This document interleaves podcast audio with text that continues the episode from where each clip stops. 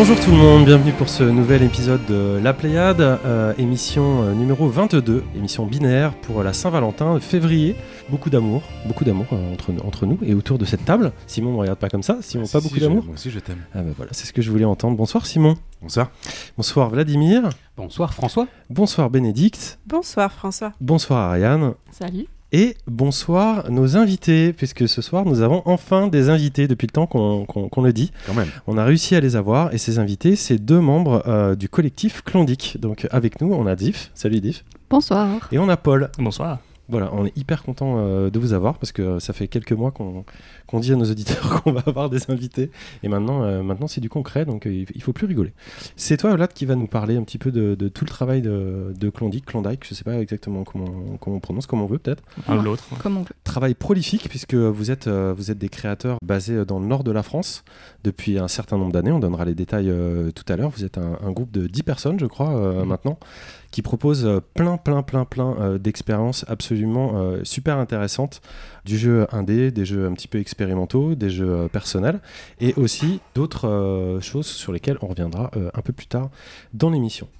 Donc le sommaire de l'émission, on va attaquer comme d'habitude par le tour des news. On va avoir une chronique de moi-même.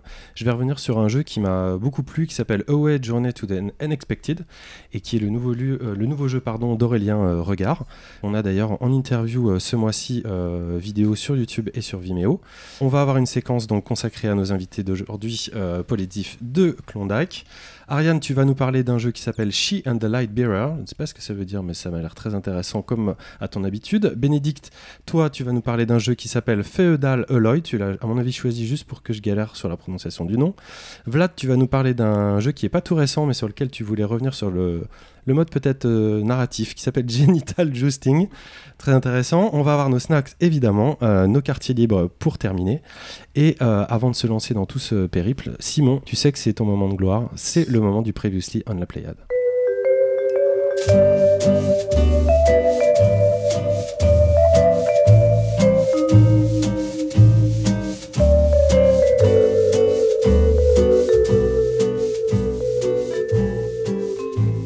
Alors Simon, euh, qu'est-ce qui se passe euh, sur les réseaux, sur nos, nos fans euh, Qu'est-ce qui se passe en fait autour de la Pléiade Oui, Parce bah, qu'on a des Mais commentaires. laisse-moi parler. Mais je te laisse parler. Valentin Fruno, qu'on connaît maintenant bien, nous écrit sur le sublimissime site lapléiade.com.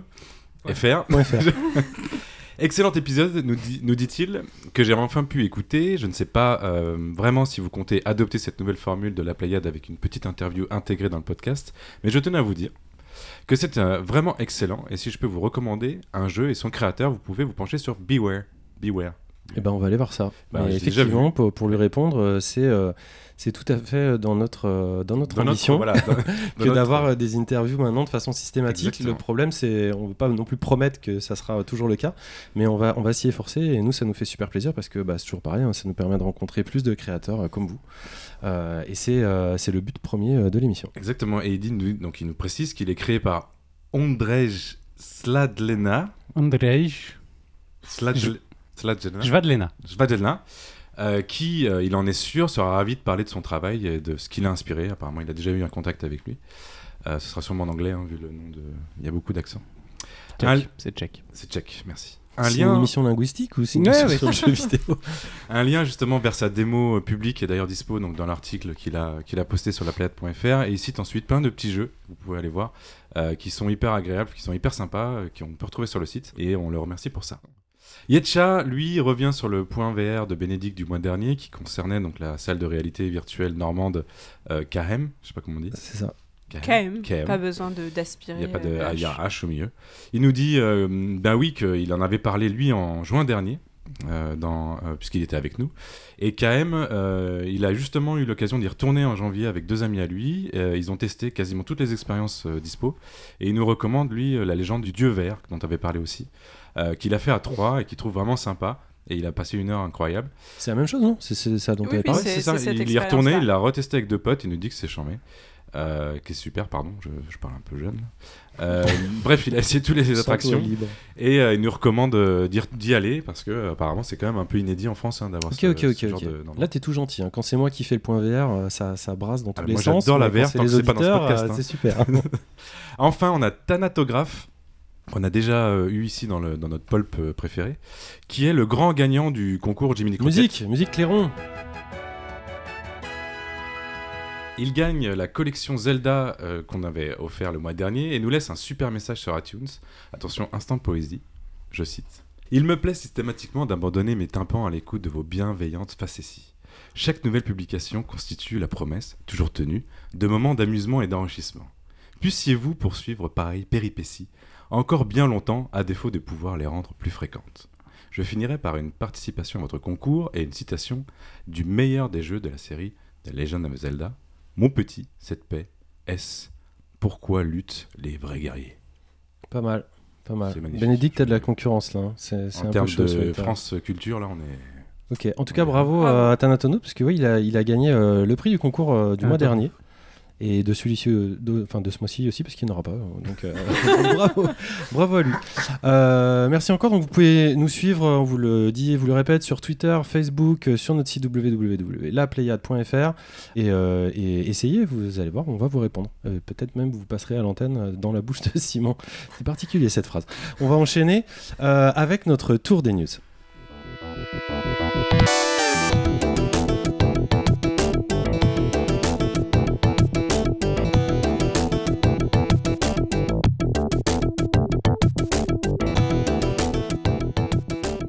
Alors, on a beau être en, en début d'année, euh, il y a quand même euh, de l'actualité. Il y a des, des choses tous les jours en ce moment. Ça tombe de, de partout. Euh, donc, on a l'embarras du choix et on va commencer par euh, Mademoiselle Bénédicte.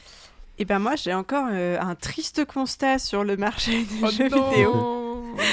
Non, non, c'est c'est mesuré quand même.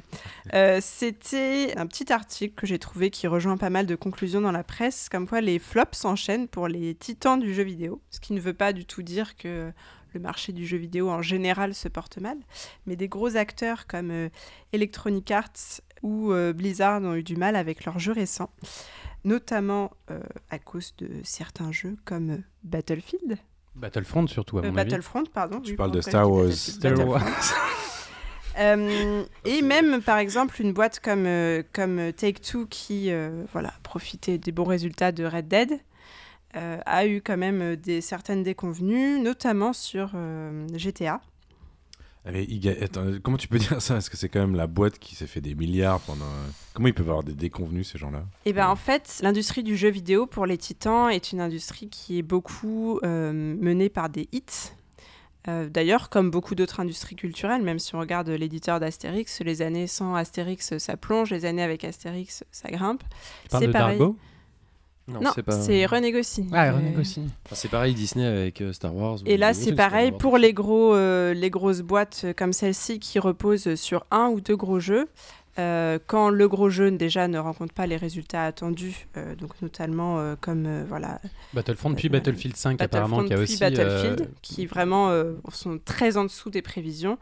Euh, c'est catastrophique. Alors pour les résultats, bien sûr, ça ne menace pas euh, la, la pérennité de la boîte qui peut reposer sur d'autres atouts. C'est catastrophique Mais, pour euh, les actionnaires, te diraient euh, certains, et ce qui est pas si grave. Oui, quand je dis catastrophique, ça n'affecte pas forcément, je pense, euh, qu'un la, éditeur. la par vie de millions de gens. Mais voilà, plusieurs, euh, les, les titans ont un peu du mal à s'adapter euh, à cette industrie qui maintenant est en, est en mouvement, alors que des éditeurs euh, comme euh, Epic Games avec euh, Fortnite s'en sortent très bien. Du coup, J'allais dire justement, EA il vient de sortir euh, Apex, ce jeu Apex Legends. trop, euh, Oui. Overhypé à mon, à mon avis, mais euh, j'ai l'impression que, enfin, c'est, on est déjà en une semaine à 2 millions de connexions simultanées, plus de, C'était la, la conclusion Ouais. effectivement de, de l'article que les titans se mettaient à euh, adopter euh, voilà, le, le même modèle que des acteurs euh, comme Ouais. Epic pour euh, voilà, s'adapter justement à cette nouvelle logique de marché. Après, pour rebondir à ce que disait juste euh, Simon, il n'a pas tout à fait tort. C'est-à-dire que tu disais Battlefield n'a pas, a pas vraiment marché. En fait, c'est pas qu'il n'a pas marché, c'est qu'il n'a pas. euh, Il n'a pas marché par rapport aux résultats. euh, par rapport aux prévisions. par rapport aux par rapport prévisions. aux prévisions. Oui, mais du coup, tout est battu par rapport aux prévisions. Enfin, tu vois, on Et- et construit des équipes sur euh, des prévisions. C'était plusieurs millions en dessous des prévisions. Ils en ont quand même vendu des pelletés. hein. Oui, mais Star Wars Battlefront 2, je crois qu'il s'est vendu deux fois moins que le premier. Battlefront 2, Star Wars, c'est un vrai. euh, on a- en fait, c'est un peu une redite hein, de. Oui, de, de, l'épisode de janvier. l'épisode 21, ouais. Oui, parce qu'on en a parlé longuement, mais. euh, Et Battlefield 5 est dans les mêmes eaux en fait, est exactement dans les mêmes eaux et a complètement euh, bénéficié entre guillemets pour des raisons différentes, mais bref. Et l'article juste, euh, article où que tu as lu où? Euh, c'est sur le Chicago Herald, et, mais c'est des conclusions qui sont reprises un peu partout dans la presse américaine. Très bien. Ariane? Euh, moi, je vais vous parler du pass culture. Donc, euh, le gouvernement avait décidé de donner un pass culture d'une valeur de 500 euros à 10 000 jeunes le jour de leurs 18 ans, localisés dans cinq départements différents. Et l'application est donc sortie le 1er février. Et euh, ça concernait donc le cinéma, les expos, les activités culturelles. Quoi tu dis à le- l'imparfait Ça concernait Ça concerne Alors, ça concernait parce qu'en fait, ils ont agrandi le spectre maintenant. Et ça inclut euh, les loisirs numériques. Euh, donc il faut savoir que ce seront pour des titres produits sur le sol européen et immatériel, et qu'il y aura un plafond de 200 euros pour les offres numériques.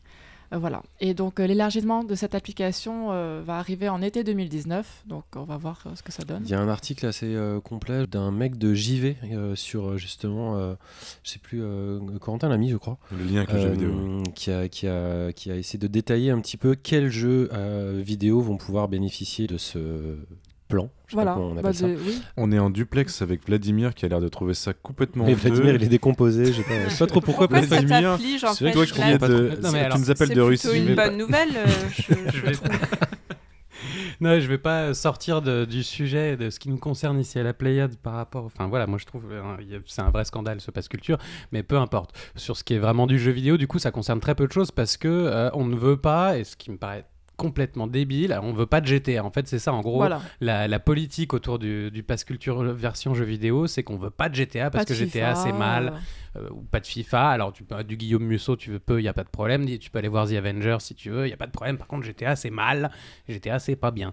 Donc il faut que ce soit des jeux surtout français, un peu européens, Oui. pas trop violents. Euh, je sais pas comment on va mettre Peggy dans toute si, cette si- si histoire, je peux, mais si je peux me permettre, il y avait effectivement, je crois, une, une classification sur euh, la violence, moi, qui me paraît euh, euh, aussi discutable que légitime, on va bah, dire. C'est-à-dire qu'on donne ce passe culture à tous les gens qui ont 18 ans. Donc à partir du moment où l'Europe fait Peggy et euh, le maximum c'est un Peggy 18, euh, quel est le problème de la violence? Moi, je sais pas, j'étais pas législateur, si tu veux, je peux pas te répondre Non, mais- à cette question-là. Ben, Si tu l'étais, euh, imaginons que tu le sois. Quel est le problème? C'est des choix culturels, c'est que j'ai pas envie, enfin le- ils ont pas envie que Ça tu reste des joues à du jeu vidéo ça reste, des, ça reste des fonds Tu des publics. mémés. Oui, mais Ça reste des fonds comme publics. Vlad disait, tu vas voir des films Tu peux voir le film abrutissants, que tu lis veux, des tu- livres voilà. abrutissants. Pourquoi Donc, pas euh, des jeux vidéo pas, euh, abrutissants? Je- Je ne suis pas sûr que le CNC euh, subventionne particulièrement des films abrutissants euh, ou violents. C'est pas ce qu'ils mettent Mais en avec haut ce de, des aides de culture, subvention. tu peux aller voir Tu n'importe quel n'importe film. production, même une grosse production. peux Donc, pour toi, en fait, c'est l'équité que tu, que tu questionnes, c'est Bah, ça Entre les c'est le différents sens médias. Du truc. C'est le sens du truc. À partir du moment où tu es censé pouvoir euh, avoir accès à n'importe quel objet culturel, pourquoi est-ce que sur le jeu vidéo et uniquement sur le jeu vidéo, et bah tout à coup, euh, il faut que ce soit gentil, mignon et. euh, Alors, n'y a pas que ça hein, comme critère. En l'occurrence, il faut que la boîte de jeu paye ses impôts en France, ce qui n'est pas le cas de Rockstar. C'est pas une question qu'on pose à Universal ou à, à Disney ou à quoi que ce soit. Disney paye pas plus ses impôts en France que, que Rockstar. Enfin, Mm. Ok. Et non, mais c'est recevable. Après, je peux jouer pas, à je peux tous pas les discuter jeux avec ça. d'Ubisoft avec euh, ce pass. C'est pas tous les jeux parce qu'en fait le, système euh, fonctionne sur un, prêt. En fait, ça vient des, des éditeurs. C'est les éditeurs qui doivent se proposer de participer euh, à cette action. Et s'ils sont acceptés ou validés, c'est eux-mêmes qui proposent de donner euh, des jeux. En fait, il n'y a Ah pas oui, d'échange commercial, c'est gratuit.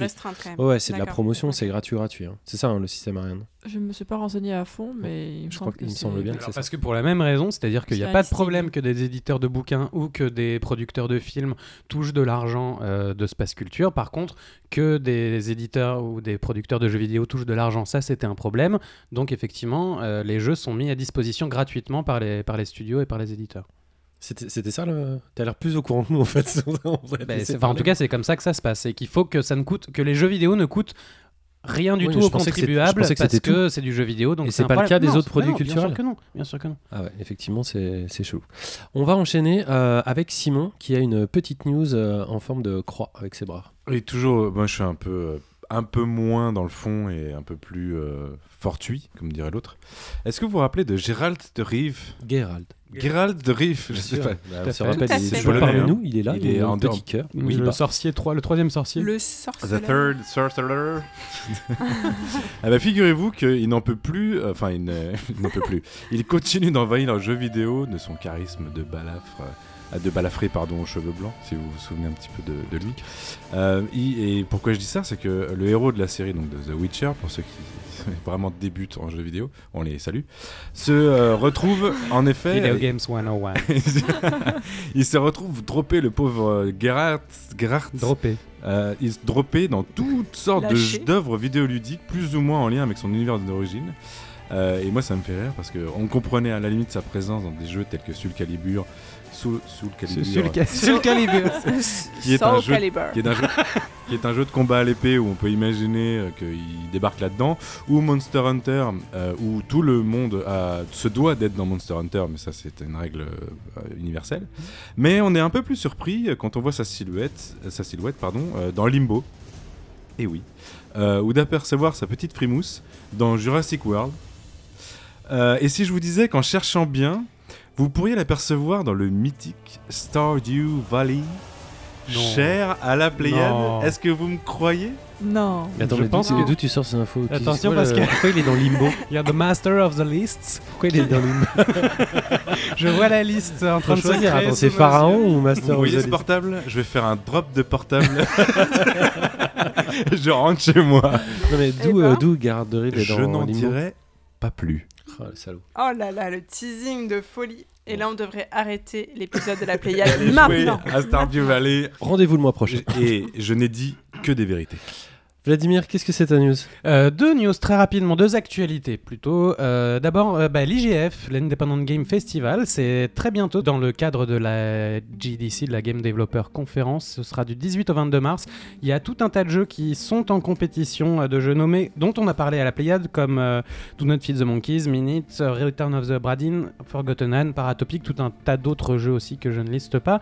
Genital Jousting, dont je vais parler tout à l'heure aussi, et puis d'autres jeux dont on va parler toute l'année parce que certains ne sont pas encore sortis. Donc euh, voilà, c'est hyper intéressant à suivre euh, tous les ans. Il y avait d'ailleurs deux jeux de, Paul qui avaient été euh, nommés il y a quelques années à, l'IGF qui sont Orchid, The Dust et Even the Stars.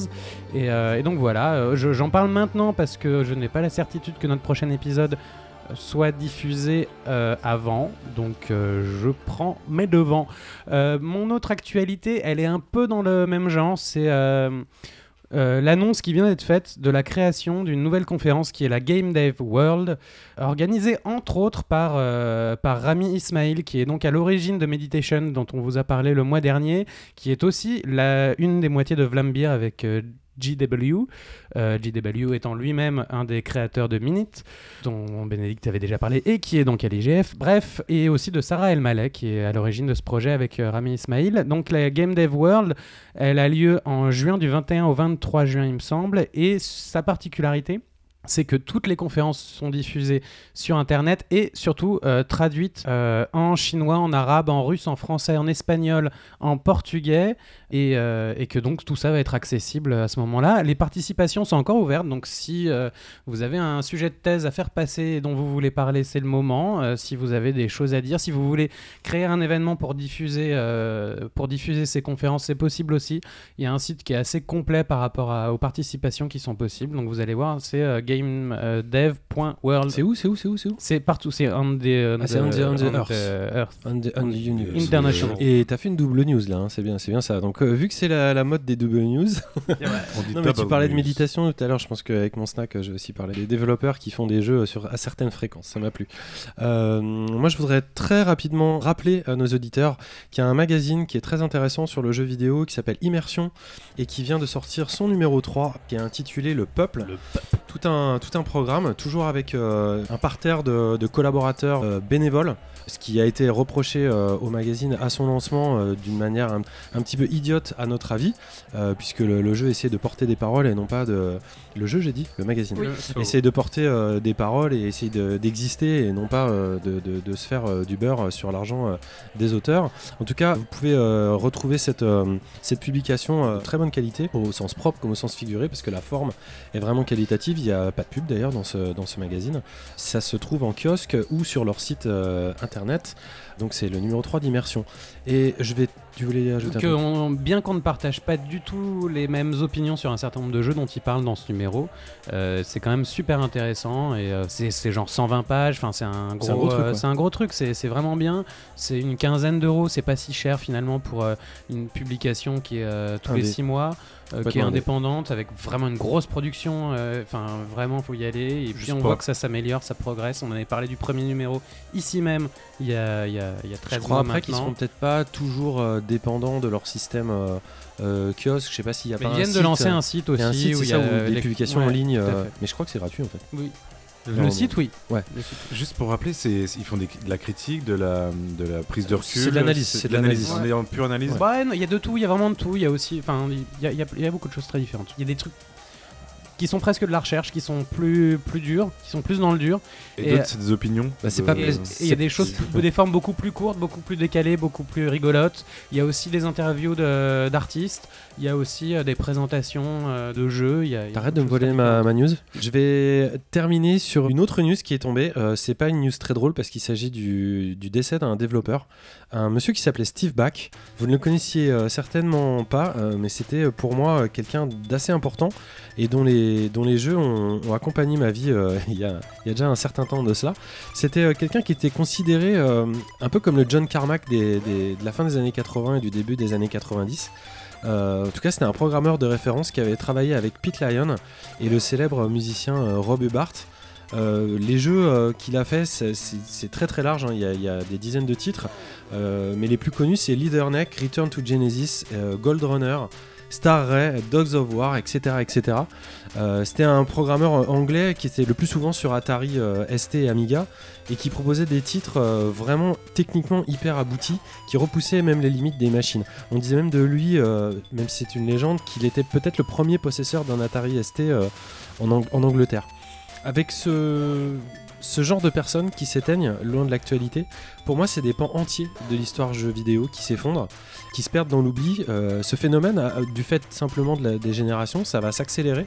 Et pour moi, c'est vraiment le bon moment de rappeler qu'il est urgent de recueillir des témoignages de ces gens-là, de ces créateurs, euh, avant qu'ils disparaissent, et de sauvegarder euh, ce patrimoine culturel avant qu'il s'efface euh, à tout jamais. François, tu vas vraiment parler de tous les mecs qui meurent des années 80 là, qui ont fait des jeux vidéo. J'ai une liste à ce Parce qu'il y a sujet du monde. Hein. sur Sens Critique. Je pense que tous les jours, il y a un mec des jeux vidéo des années 80 Ouais, qui mais- meurt. hein. C'est- c'est- non, bah, De- de je, vous renvoie à une liste que je tiens sur Sens Critique, j'aime pas faire mon auto-promo, et qui s'appelle Game Over. Mais il a pas fait de VR lui.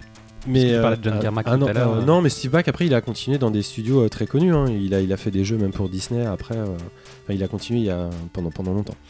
Bref, on va terminer ce tour des news avec euh, notre rendez-vous mensuel euh, consacré à l'actualité du rétro gaming, ce qui assure euh, ma transition de façon parfaite, et aussi du classique gaming et du rétro gaming. Cette rubrique, euh, vous la connaissez, elle nous est présentée par Sébastien qui n'est pas avec nous ce soir, et on l'embrasse. Et comme vous le savez peut-être déjà, ça s'appelle le flashmo5.com.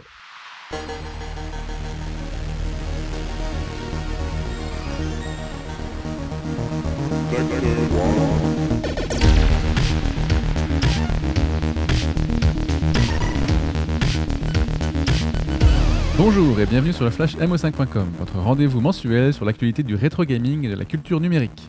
Sans plus attendre, on revient sur les 5 infos qu'il fallait retenir ce mois-ci. Pour commencer, nous allons parler de la sortie d'un livre. Préhistoire du jeu vidéo a été écrit par Damien Djaouti, maître de conférence à l'université de Montpellier. Cet ouvrage de 110 pages analyse les toutes premières créations vidéoludiques, de 1947 à 1962. Grâce à lui, on en sait plus sur Computer Space, Tennis for Two et d'autres jeux encore antérieurs. Ce livre nous permet également de nous interroger sur la définition même du médium. Il est disponible en version physique à 10 euros ou à 4 euros en version dématérialisée. N'hésitez pas car même les connaisseurs y apprendront quelque chose. Enchaînons avec deux campagnes Kickstarter qui feront plaisir aux amateurs de classiques. Commençons par le remake de Mopiti Island, la suite du légendaire point and click manoir de Mortevielle. Ce remake a entièrement été recréé en 3D et à 360 degrés pour nos machines actuelles et la réalité virtuelle par le nouveau studio Cup of Games. Ils y travaillent depuis un an afin de présenter du concret pour cette campagne qui se termine le 2 mars prochain. Le jeu est attendu pour juin 2020 sur PC, Mac et tablette. Les nostalgiques seront aux anges si la campagne est un succès. Cependant, la campagne qui m'a fait chavirer, c'est celle de Lunark, descendant direct de Prince of Persia et surtout Flashback. En toute transparence, j'y ai participé et je ne suis donc pas totalement impartial sur le jeu de Johan Vinet. Ce cinématique platformer est attendu pour avril 2020 sur Windows et Mac OS X. Il promet des graphismes 2D de toute beauté, une animation détaillée et il tentera de corriger les quelques défauts du chef-d'œuvre de Paul Cuisset. Parlons maintenant d'une archive vidéo retrouvée, un reportage de 1984 sur la chaîne Antenne 2. Déjà à cette époque, il y avait des petits génies de l'informatique. C'est le cas de Laurent Montaron, 14 ans, au centre de ce reportage de 5 minutes. Un document rare qui permet de mieux apprécier les conditions de développement à l'époque. Et pour finir, une petite prouesse technique. Dragon Slayer, l'un des jeux les plus portés sur différentes machines, en ajoute encore une nouvelle. L'ordinateur de Texas Instruments TI-99-4A. Vous le savez, ce jeu est un dessin animé interactif produit par Don Bluth. La borne d'arcade de 1983 fonctionnait sur Laserdisc, alors que l'ordinateur de Texas Instruments, de deux ans son aîné, ne possédait que très peu de RAM. Cela n'a pas empêché Mike Brent d'y porter le jeu. Et même si les couleurs sont peu nombreuses et bavent légèrement, l'animation y est très fluide. À quand la future adaptation sur Game Watch? Parce qu'il n'y a pas que des écrans dans la vie et que les rendez-vous IRL ont du bon, voici votre calendrier. Trois événements ce mois-ci. Jusqu'au 2 mars, plusieurs bibliothèques proposent de faire découvrir le jeu vidéo à Dijon. Dans le cadre de ce projet Piki, il y a des ateliers de création de jeux vidéo, des consoles de toutes les époques en démonstration et des expositions. N'hésitez pas à vous rendre dans l'un des plus grands événements dijonnais consacrés aux jeux vidéo. Également jusqu'au 2 mars, mais à Rouen cette fois, mentionnons l'exposition Pixel Rhapsody. Outre une conférence de Fanny Robillard, détentrice de master en musicologie et en archivage numérique, dont la vidéo devrait être bientôt disponible, cette exposition propose des jeux vidéo à manipuler sur place et des contenus interactifs. Tout cela se déroule au 106 de Rouen. Enfin, le temps d'un week-end, les 16 et 17 mars prochains, vous pourrez profiter d'une grande salle d'arcade et de réalité virtuelle à Bailly-Romainvilliers dans la banlieue est de Paris. Cet événement accueillera également un concert de musique de jeux vidéo avec 45 musiciens le dimanche à 17h. Voilà, c'est tout pour aujourd'hui. Retrouvez ces infos sur le Mac de mo5.com. Merci à la Pléiade, rendez-vous le mois prochain et prenez soin de vos machines.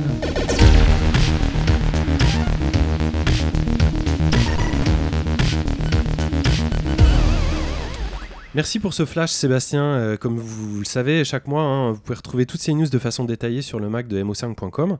Et on retrouvera euh, ce flash le mois prochain, comme le mois dernier, pour ne rien manquer de l'actu autour du pixel, qu'elle soit néo, néo-rétro, 3D euh, ISO et tout le reste. Parce que moi, dès qu'il y a un petit pixel qui se balade, je suis, je suis fondant. Heureux. Heureux. Euh, comme on n'a pas le temps, et eh ben, figurez-vous qu'on n'a pas eu le temps de préparer un et comme on n'a pas le temps, on va pas vous parler de. Je ne sais pas si ma phrase était claire, mais en tout cas, grammaticalement, elle était correcte. On n'a pas le temps. Je on ne suis pas même le temps. pas sûr. On va enchaîner avec notre toute première chronique. Euh, pour ça, c'est moi qui m'y colle. J'ai été rencontrer Aurélien Regard pour échanger avec lui sur son nouveau jeu qui s'appelle Away Journey to the Unexpected.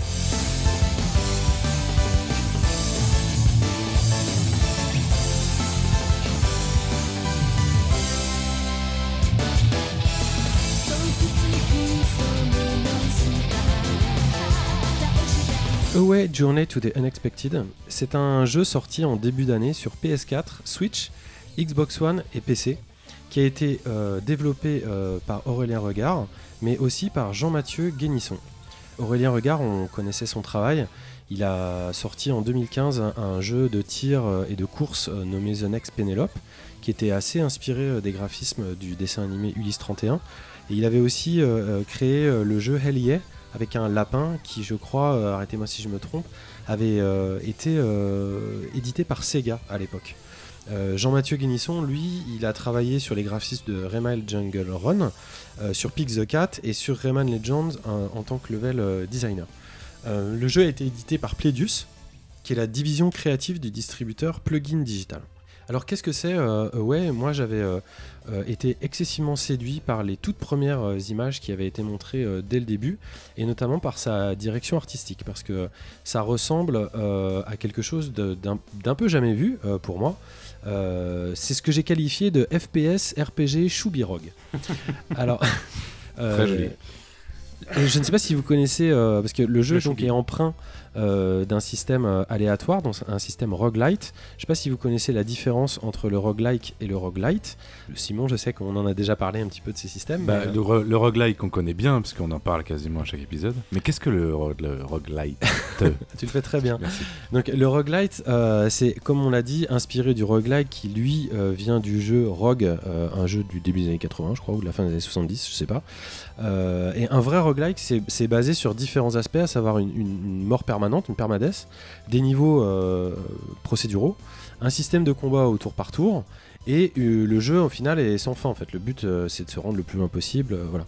Et un roguelite finalement c'est que un jeu qui, un genre de jeu qui va emprunter une seule de ces, de ces parties, une ou plusieurs de ces parties, éve- éventuellement les édulcorer, mais s'inspirer de ce style, voilà. Donc euh, comme ça, vous saurez euh, ce que c'est pour euh, la prochaine fois, Pour vos dîners en famille. par exemple. Euh, pour revenir à Away, l'histoire se situe euh, dans, un monde, euh, dans un monde imaginaire et on va suivre un petit garçon qui part à la recherche de ses parents. Vous allez pouvoir lui donner le nom que vous voulez. La vue est en, comme je l'ai dit, en FPS. La, DA, moi, ça me, on dirait un croisement un petit peu insensé entre Firewatch et Zelda The Wind Waker. C'est vraiment hyper, hyper mignon. Et vous allez devoir euh, partir à la recherche de vos parents dans une quête. Euh, pour cela, ça va ressembler un petit peu à, de l'exploration. Il va y avoir euh, des jeux de, un système de tir. Je dis de tir parce qu'en fait, votre seule arme, c'est un bâton en bois. Mais par la suite, vous allez pouvoir investir un petit peu un système de négociation assez, assez simple pour embarquer des personnages avec vous dans l'aventure. Et finalement, ces gens que vous allez ren- ren- rencontrer, il va falloir les, les convaincre de vous suivre. Et une fois qu'ils auront joint votre équipe, euh, ils pourront faire partie de votre team et vous pourrez les incarner. Et en les incarnant, vous, vous gagnerez des nouveaux, euh, des nouveaux pouvoirs. Quand tu dis convaincre, ça veut dire qu'il y a une interaction avec une logique de négo- négociation, ça veut dire d'interaction un peu intelligente. Oui, qui n'est pas très poussé, c'est un système de texte, mais euh, vous pouvez faire chou blanc. Donc euh, il faut euh, parfois s'y prendre à plusieurs fois pour réussir le recrutement et réussir à avoir les personnages qui sont euh, vraiment très importants pour pouvoir poursuivre l'aventure. Euh, le jeu euh, se présente, comme je l'ai dit, euh, sous la forme d'un FPS. Et euh, à ce sujet, on va Un jeu en écouter, vue à la première personne. Oui, pour ma mère. désolé, Oui, ma mère euh, a besoin de ces précisions. et on va écouter euh, Aurélien expliquer pourquoi il a souhaité inscrire le jeu dans ce genre. C'est-à-dire que moi, j'adore le, le gameplay des, des FPS et j'ai la vue à la première personne d'une manière générale.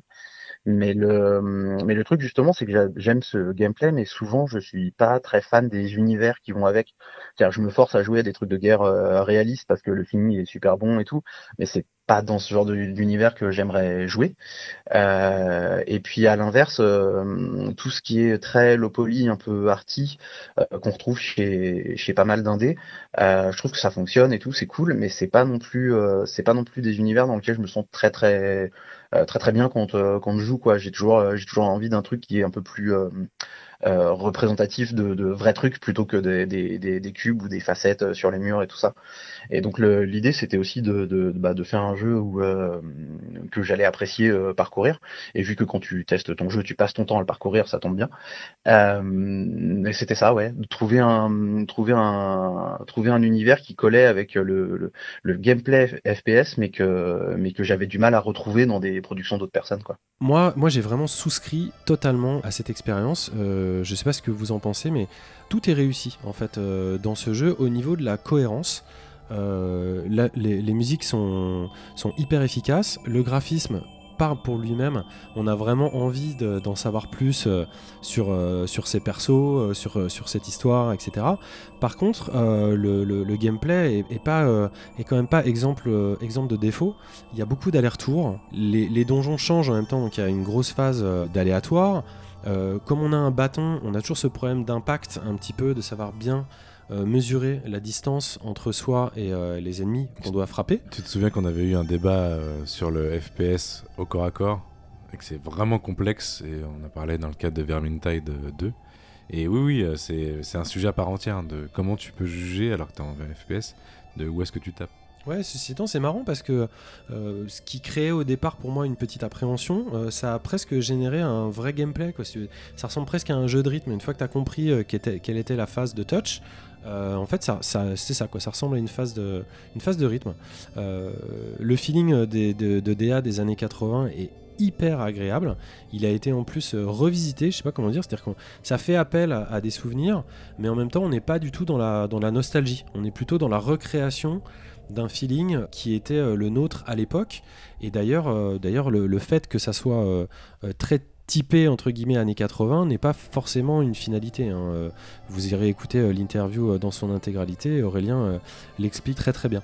Moi, ce qui m'a plu, c'est que il y a quelques petites références par-ci par-là, notamment à, Dark Souls et à la forteresse de Sens. Ah. Ah, là tout de suite. Euh, Excitation. je t'intéresse. Euh, ceci étant, le, jeu peut quand même questionner parce que ça ressemble euh, un peu à un, monde ouvert et c'en est, pas du tout un. ça reste un, jeu d'une petite envergure et j'ai demandé à, Aurélien notamment si le, jeu à l'heure actuelle, enfin dans sa version finale, correspondait exactement à l'idée qu'il en avait au départ ou si des changements avaient dû être faits en chemin.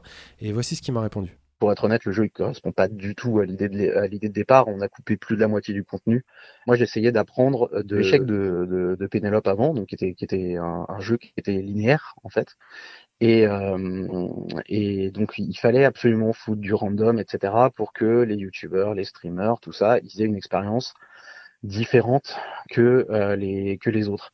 Et ce truc-là, si tu veux, on l'a fait euh, parce qu'il fallait, et ce qui était peut-être une erreur d'ailleurs, euh, parce que quand tu fais quand tu fais 15 variantes d'un niveau, euh, bah t'aurais pu, si le jeu était linéaire, t'aurais pu faire des niveaux plus différents et plus plus variés visuellement ou au niveau des situations s'il était linéaire, vu que les gens ils voient qu'une partie de ce que t'as fait au lieu de tout voir. Mais et donc on, avait, on avait prévu beaucoup plus d'environnements, beaucoup plus de situations. Et, euh, et, au fur et à mesure qu'on était en train de produire les variantes de niveau, etc., bah, on s'est rendu compte qu'on n'arriverait jamais, euh, jamais à la fin. Donc dans ces moments-là, tu as, une décision à prendre de soit tu bon, annules le jeu, ça c'est possible, ou, tu ou alors tu te dis bah on va, on va faire ce qu'on a prévu euh, au départ en coupant ça, ça, ça et ça. Est-ce que ça tient encore debout? Ouais, allez, ça tient encore debout. Et c'est une décision qui n'était pas euh, qui était pas facile à prendre et, euh, et qui, est, qui est due à notre à notre inexpérience avec euh, avec Jim. Hein. C'était la première fois qu'on s'occupait de ce genre de choses. Et on a quand même ce regret de, d'un manque de contenu qui voilà qui était censé être là au départ et qui n'est pas quoi. Mais c'est le cas sur c'est le cas sur tous les jeux. Hein. Tous les jeux prévoient plus de contenu que ce qu'ils font. Et après, la question, ça dépend si tu as le, les ressources et, le, et les, employés ou, ou, autres pour, euh, pour staffer plein de gens euh, pour compenser. Quoi. Bon, nous, c'était pas notre cas, donc euh, on, a fait, on a fait avec. Quoi. Donc pour moi, c'est vraiment, il faut pas qu'il y ait de malentendus sur ce jeu. Il y a, il y, a, y a, plein de petites choses. C'est vraiment comme des confettis de couleurs qui tombent sur, sur le joueur. Et, et, encore une fois, je reviens, tout ce qui est pour moi fait, est bien fait tant qu'on n'en attend pas euh, euh, plus, que, plus que ça en fait. À titre personnel, j'ai eu la banane durant toute l'expérience de jeu. quand on saute dans l'eau, ça fait splouch. que tout est coloré. On est en plein mois de février. ça marche super. Et je ne sais pas ce que ce qu'on pourrait demander de mieux. T'avais une question, Simon? J'avais juste une question par rapport aux influences euh, artistiques. Moi, ça me fait beaucoup penser à Dragon Quest. Est-ce que, euh, bah, en tout cas pour les personnages, parce qu'il y a beaucoup apparemment de personnages euh, en 2D qui ont été modélisés, moi c'est vraiment du Dragon Quest. J'ai l'impression de voir toutes ces... Quand je vois les arbres un petit peu difformes, etc. Non, il y a... Est-ce qu'il t'a parlé de, de cette influence ou pas du pendant, pendant son interview, on a, on a discuté de ça, donc je vous renvoie encore une fois vers la vidéo de l'interview complète. Euh, lui m'a avoué être complètement fan de la première version de Dragon Ball, non pas du tout de Dragon Quest, mais il m'a aussi expliqué que, comme je disais tout à l'heure, le design euh, entre guillemets japonais était, euh, était pas du tout prévu à la base et eux ils étaient plutôt partis vers des références de dessins animés américains. Ok. Donc je sais pas si ça répond à ta question. Euh, en tout cas, moi je voudrais vraiment inciter euh, nos auditeurs à, donner de l'attention à ce titre. Il y a déjà certaines euh, chroniques qui sont sorties dans la presse et si les critiques sont légitimes, j'ai trouvé que les notes ne reflétaient pas du tout moi le plaisir que j'ai eu à jouer au jeu. Il a peut-être un, un, défaut, la DA est tellement bien finelée qu'en fait il nous ferait peut-être croire sans le vouloir qu'il en promet plus comme expérience de jeu si vous gardez en tête que c'est un, petit jeu, je vous garantis que vous allez passer un, super moment. Est-ce qu'on va faire un débat sur les notes et, et c'est quoi un petit jeu? Bah, c'est quoi un petit jeu? C'est là tout le, problème parfois sur la communication de certains titres. C'est-à-dire que c'est évidemment pas mal d'être un petit jeu, ni mal d'être un gros jeu.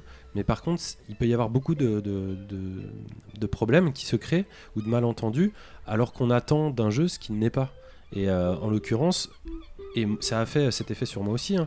La première fois que j'ai vu Away et quand j'ai vu RPG, je me suis dit waouh, ça va être un truc euh, super grand. Et en fait, le jeu ressemble quasiment à un, prototype très très bien léger d'un jeu très grand qui n'est pas du tout. Euh, du coup, ça peut, induire de la déception quand tu, crois, euh, si tu t'imagines que c'est un, très grand jeu en monde ouvert, ce qui n'est pas du tout. Il y a, y niveaux, tu vois. Plus de l'aléatoire. Ok. Et c'est très bien comme ça d'ailleurs. Bah oui, oui. Enfin, je pense que de toute façon, reprocher un jeu à la taille qu'il fait, euh, enfin, on peut pas. Il y a un peu une tendance à. On en avait parlé entre nous par ailleurs. Il y a un peu une tendance à donner une prime au triple A. C'est un, non-sens. Bah, surtout que le jeu, le, jeu, a un, le jeu a un prix. Hein, il coûte dans les 15 euros. Euh, oui. Je sais pas qui pourrait imaginer que c'est un monde ouvert complet. on peut pas lui reprocher ça, quoi. En tout cas, euh, voilà pour moi. Et c'était c'était un super moment. Donc essayez-le. Et on va enchaîner maintenant euh, sur nos deux invités qui sont là et euh, ça s'appelle justement la séquence euh, des invités.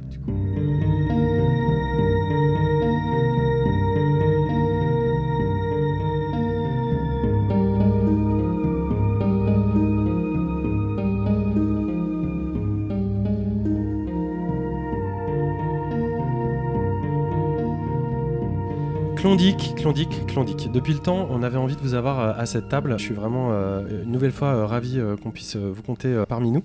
Vous êtes un peu des, sans le savoir, des, référents pour nous, pour ce qui a été euh, notre motivation euh, à, lancer cette émission, parce que vous faites partie des créateurs qui, à notre avis, euh, sont hyper actifs, peut-être paradoxalement pas assez connus. En tout cas, nous, c'est ce qu'on ce qu'on trouve. On vous voit pas assez affiché partout, placardé sur tous les stores. Et c'est un peu pour ça qu'on vous a invité, enfin qu'on a invité une petite membre de votre team, hein, parce que finalement, c'est peut-être on invitera les autres plus tard s'ils sont dispo. Vladimir, je vais te passer la main. c'est un petit peu toi qui va, qui va diriger cette interview et qui va nous présenter un petit peu mieux euh, leur travail et ce qu'ils font. Euh, oui, du coup, pour vous présenter très vite, du coup, euh, Delphine, toi, tu as fait une licence d'art plastique puis un master en création numérique. C'est ça? Et, ça. et Paul, toi, tu étais chez Supinfo Games. Et vous êtes tous les deux après passés par des studios. Et tous les deux, vous avez démissionné. Vous êtes partis, en tout cas, vous êtes tous les deux, donc indépendants maintenant, en freelance. Ouais et euh, vous formez avec huit autres de vos camarades euh, Klondike. Et, euh, et vous, c'est, toi, Delphine, avec Brice et Armel, qui avez fondé Klondike en 2013. C'est ça. alors, l'idée en tant que telle venait surtout de, d'Armel et Brice, qui m'ont pas mal initié à la scène indépendante, justement, à l'époque. mais ouais, on était à trois au départ dans le même studio. Et c'était pas mal ce, fait d'être un peu dans les carcans euh, de ce qu'on avait à faire professionnellement. Alors, pour le contexte, nous à l'époque on faisait du jeu Facebook, euh, qui nous a poussé à vouloir faire des choses un peu différentes, qui euh, nous permettraient de nous éclater, en fait, de refaire du fait de faire un jeu vidéo, un jeu. en tant que tel, enfin, c'est un peu méta ce que je veux dire. Qu'est-ce que tu veux dire de faire un, jeu vidéo d'un jeu? Vous faisiez du jeu Facebook avant? Là où on bossait, ouais. ouais. Euh, et euh, ça a apporté pas mal de contraintes euh, sur ce qu'on devait faire, parce que public, parce que cible, etc. On, avait besoin, c'est un peu ce besoin de pouvoir créativement s'amuser dans ce qu'on faisait. Et c'est venu un peu par le biais de Game Jam, où on a commencé à tester des choses un peu différentes. Alors, les premiers jeux n'étaient pas, étaient pas terribles, hein, mais un peu à la fois, en fait, on a commencé à, à trouver nos propres codes et à, s'amuser en faisant des jeux. Le jeu Facebook, c'était quoi Une frustration, tu dis Qui a fait enfin, émerger un besoin de t'exprimer par ailleurs ou c'est euh Disons qu'il y, a pire comme job. Hein. C'est quand même dans le jeu vidéo, donc ça va. C'était pas, la mort. Oui, voilà. Et puis euh, j'ai appris énormément aussi à l'époque, donc euh, je suis pas du tout en train de dénigrer tout ce que je faisais à l'époque. Mais par contre, la façon dont on faisait les jeux et le fait qu'on devait rendre ça hyper accessible et puis qu'il y avait des mécaniques vraiment spéciales du fait que c'était pour, pour du Facebook et euh, où il fallait euh, engendrer du clic, etc.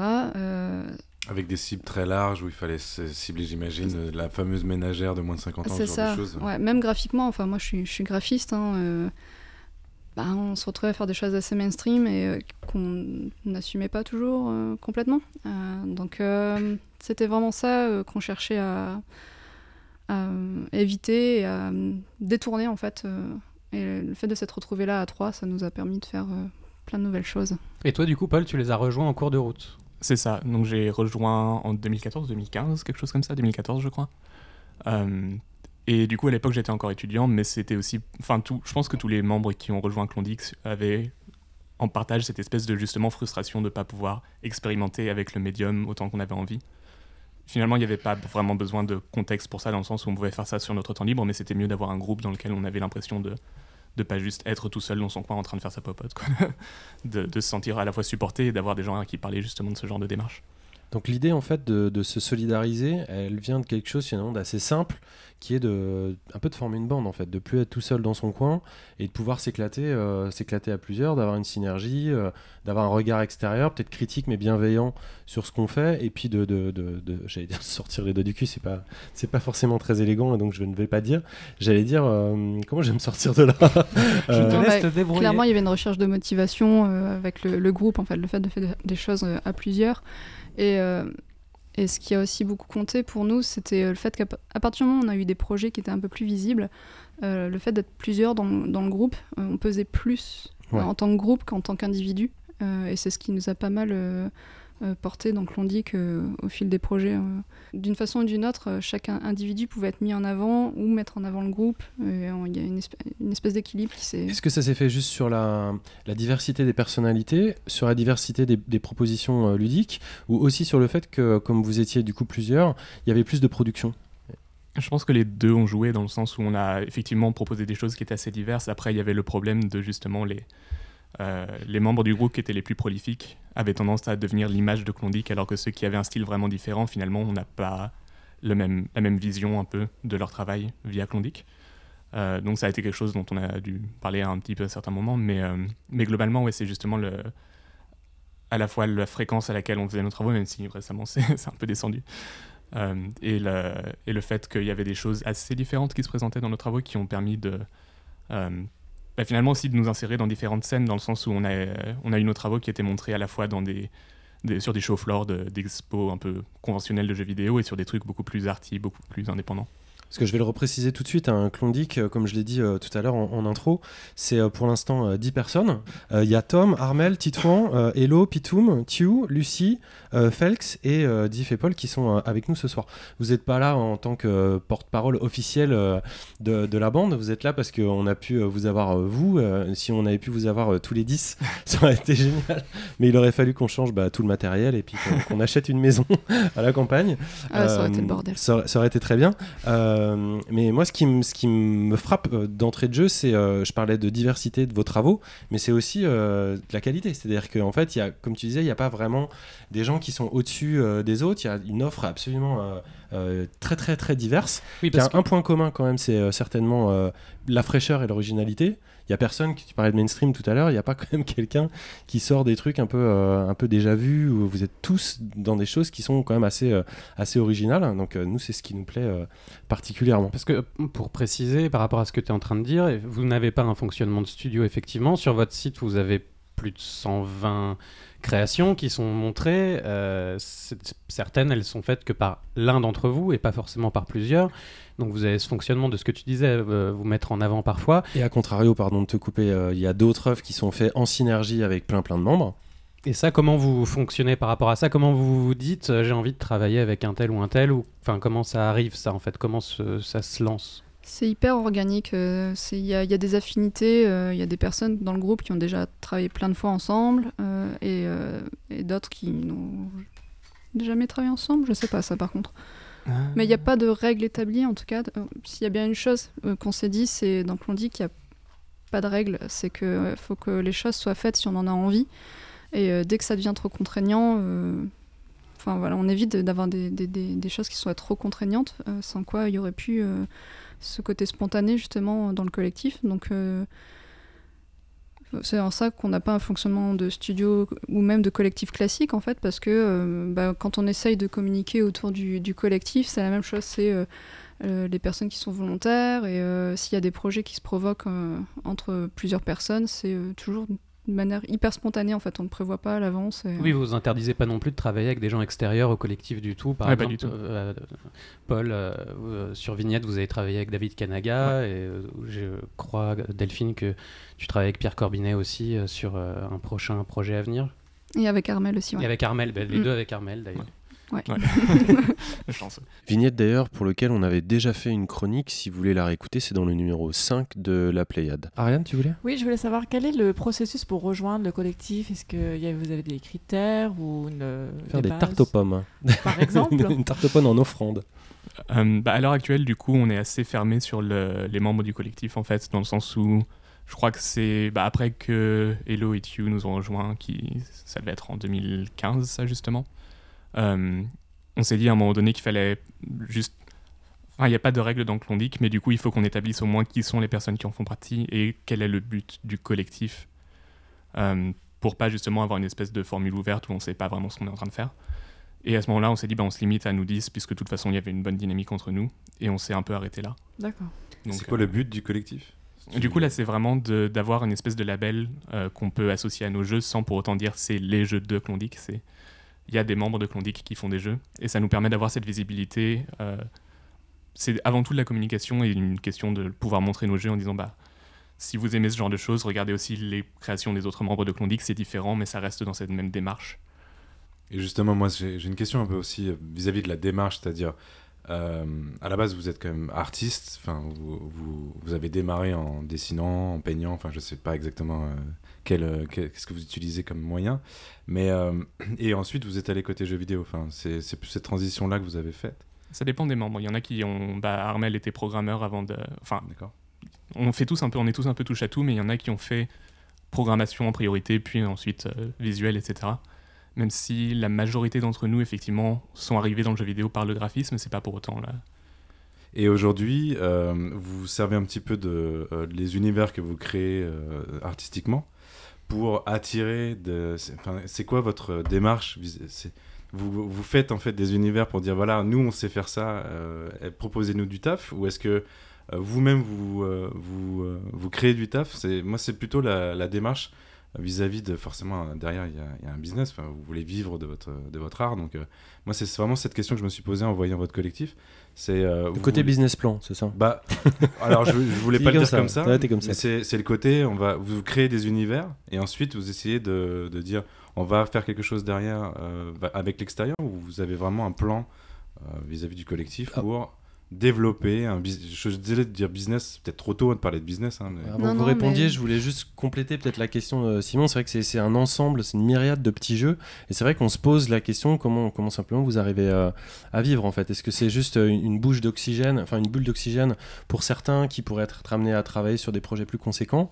Ou est-ce que c'est quand même l'idée euh, d'arriver à, un groupe qui, soit économiquement euh, viable quoi? Il y a plein de façons de répondre à cette question. Déjà, ça dépend pas mal des projets. Euh, parce qu'il y a des projets comme Vignette, justement, qui avaient clairement un but euh, euh, commercial, puisque Armel a même créé sa boîte pour supporter la commercialisation du jeu. Oui, il a, créé un studio même. Qui s'appelle Skeleton Business.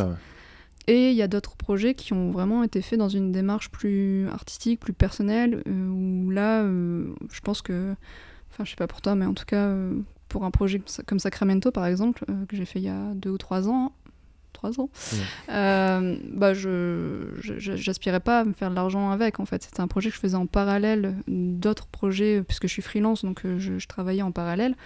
Euh, mais ce projet, je le faisais pour moi, mais pas pour gagner de l'argent. Et c'est une façon pour moi de garder une certaine liberté dans ces projets-là, c'est qu'il n'y a pas, a pas d'attente, il n'y a pas de J'ai un peu de mal à l'expliquer, mais. Euh, sûr. Euh, je dis, en fait, je dis ça parce que en, regardant un petit peu, alors je sais pas si ça s'appelle un portfolio, je suis très très mauvais en, en concept, hein, mais euh, tu proposais justement des univers.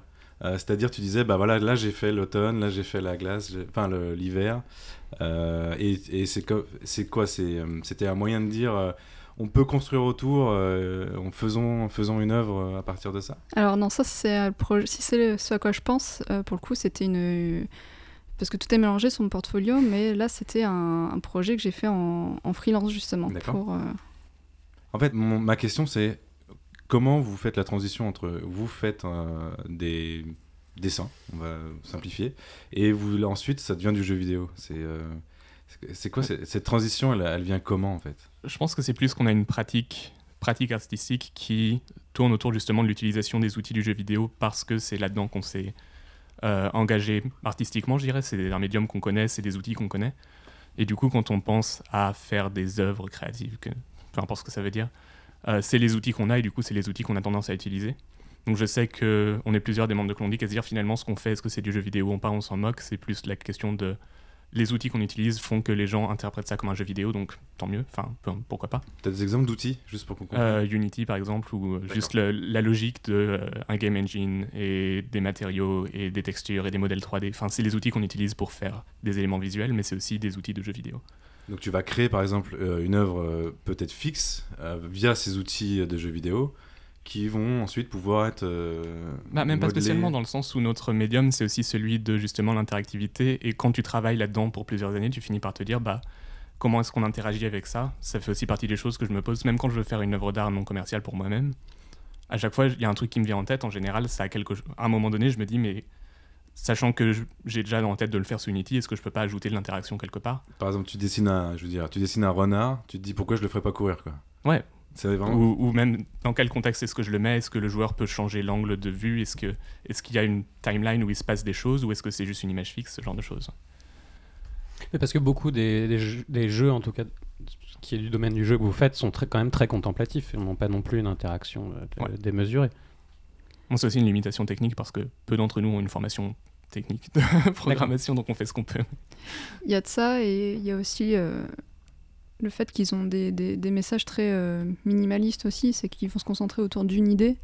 Et, euh, et, du coup, ça va créer des espèces de petits tableaux interactifs. Mm. Enfin, je sais que c'est pas mal euh, ce que Paul fait dans ses projets notamment. Mais le fait que ce soit des projets justement non commerciaux veut aussi dire qu'on est limité en termes de scope de ce qu'on peut faire. On peut pas se permettre de passer trois mois à travailler sur quelque chose sans se faire payer. Mm. Donc c'est ça qui nous limite. C'est aussi pour ça qu'on a été beaucoup moins prolifique depuis que on a, depuis que la, majorité des, membres de Clondic étaient encore en études quand on a commencé Clondic. Et finalement, on a tous fini par avoir notre diplôme en 2014 pour un et 2016 pour les autres. Et à partir de là, bah, on a des vrais jobs, donc on n'a plus le temps. Hmm. On va peut-être euh, regarder un petit peu plus profondément ce que c'est euh, la, production et euh, peut-être un de vos jeux récents, un dont vous auriez plus envie de parler en ce moment, ou alors un de vos, enfin oui, plutôt un de vos jeux récents comme ça. Les auditeurs peuvent y jouer, peuvent voir de quoi il s'agit avant de parler de projets futurs, peut-être. Mm. bah du coup, je sais pas si Vignette, le... ouais, parler de Vignette, mm. ce serait le plus. donc Vignette, c'est un, jeu qu'on a commencé avec Armel. Enfin, c'est le, le, tout tout premier prototype de Vignette. C'est moi qui l'avais fait tout seul pendant un stage Enfin, c'était pas le sujet du stage, c'était en parallèle de mon stage, j'expérimentais un peu de mon côté pendant les soirs. Et donc en 2014, j'ai fini par faire quelques gifs animés du projet en question. Et à l'époque, j'avais juste prévu de le finir dans l'espace du mois qui venait et ensuite le mettre sur Itch.io pour gratuitement. Euh, et, c'était la fin, quoi. Mais justement, c'est Armel qui m'a un peu interrompu, qui m'a dit non, non, non, il y a un potentiel là-dedans. Euh, et du coup, on a commencé à collaborer dessus. Euh, mais c'est en 2016, justement, après, après mon diplôme, que euh, on s'est focalisé dessus à fond et qu'on a fini par le sortir au printemps 2017 sur iOS. Donc c'est un jeu euh, qui est difficile à décrire avec des mots, mais je vais essayer. on, l'avait déjà présenté euh, dans ah l'émission, hein, mais je peux t'y aider si tu veux. Non, mais... juste du coup pour un rappel peut-être, mais c'est bien que ça se rapproche aussi.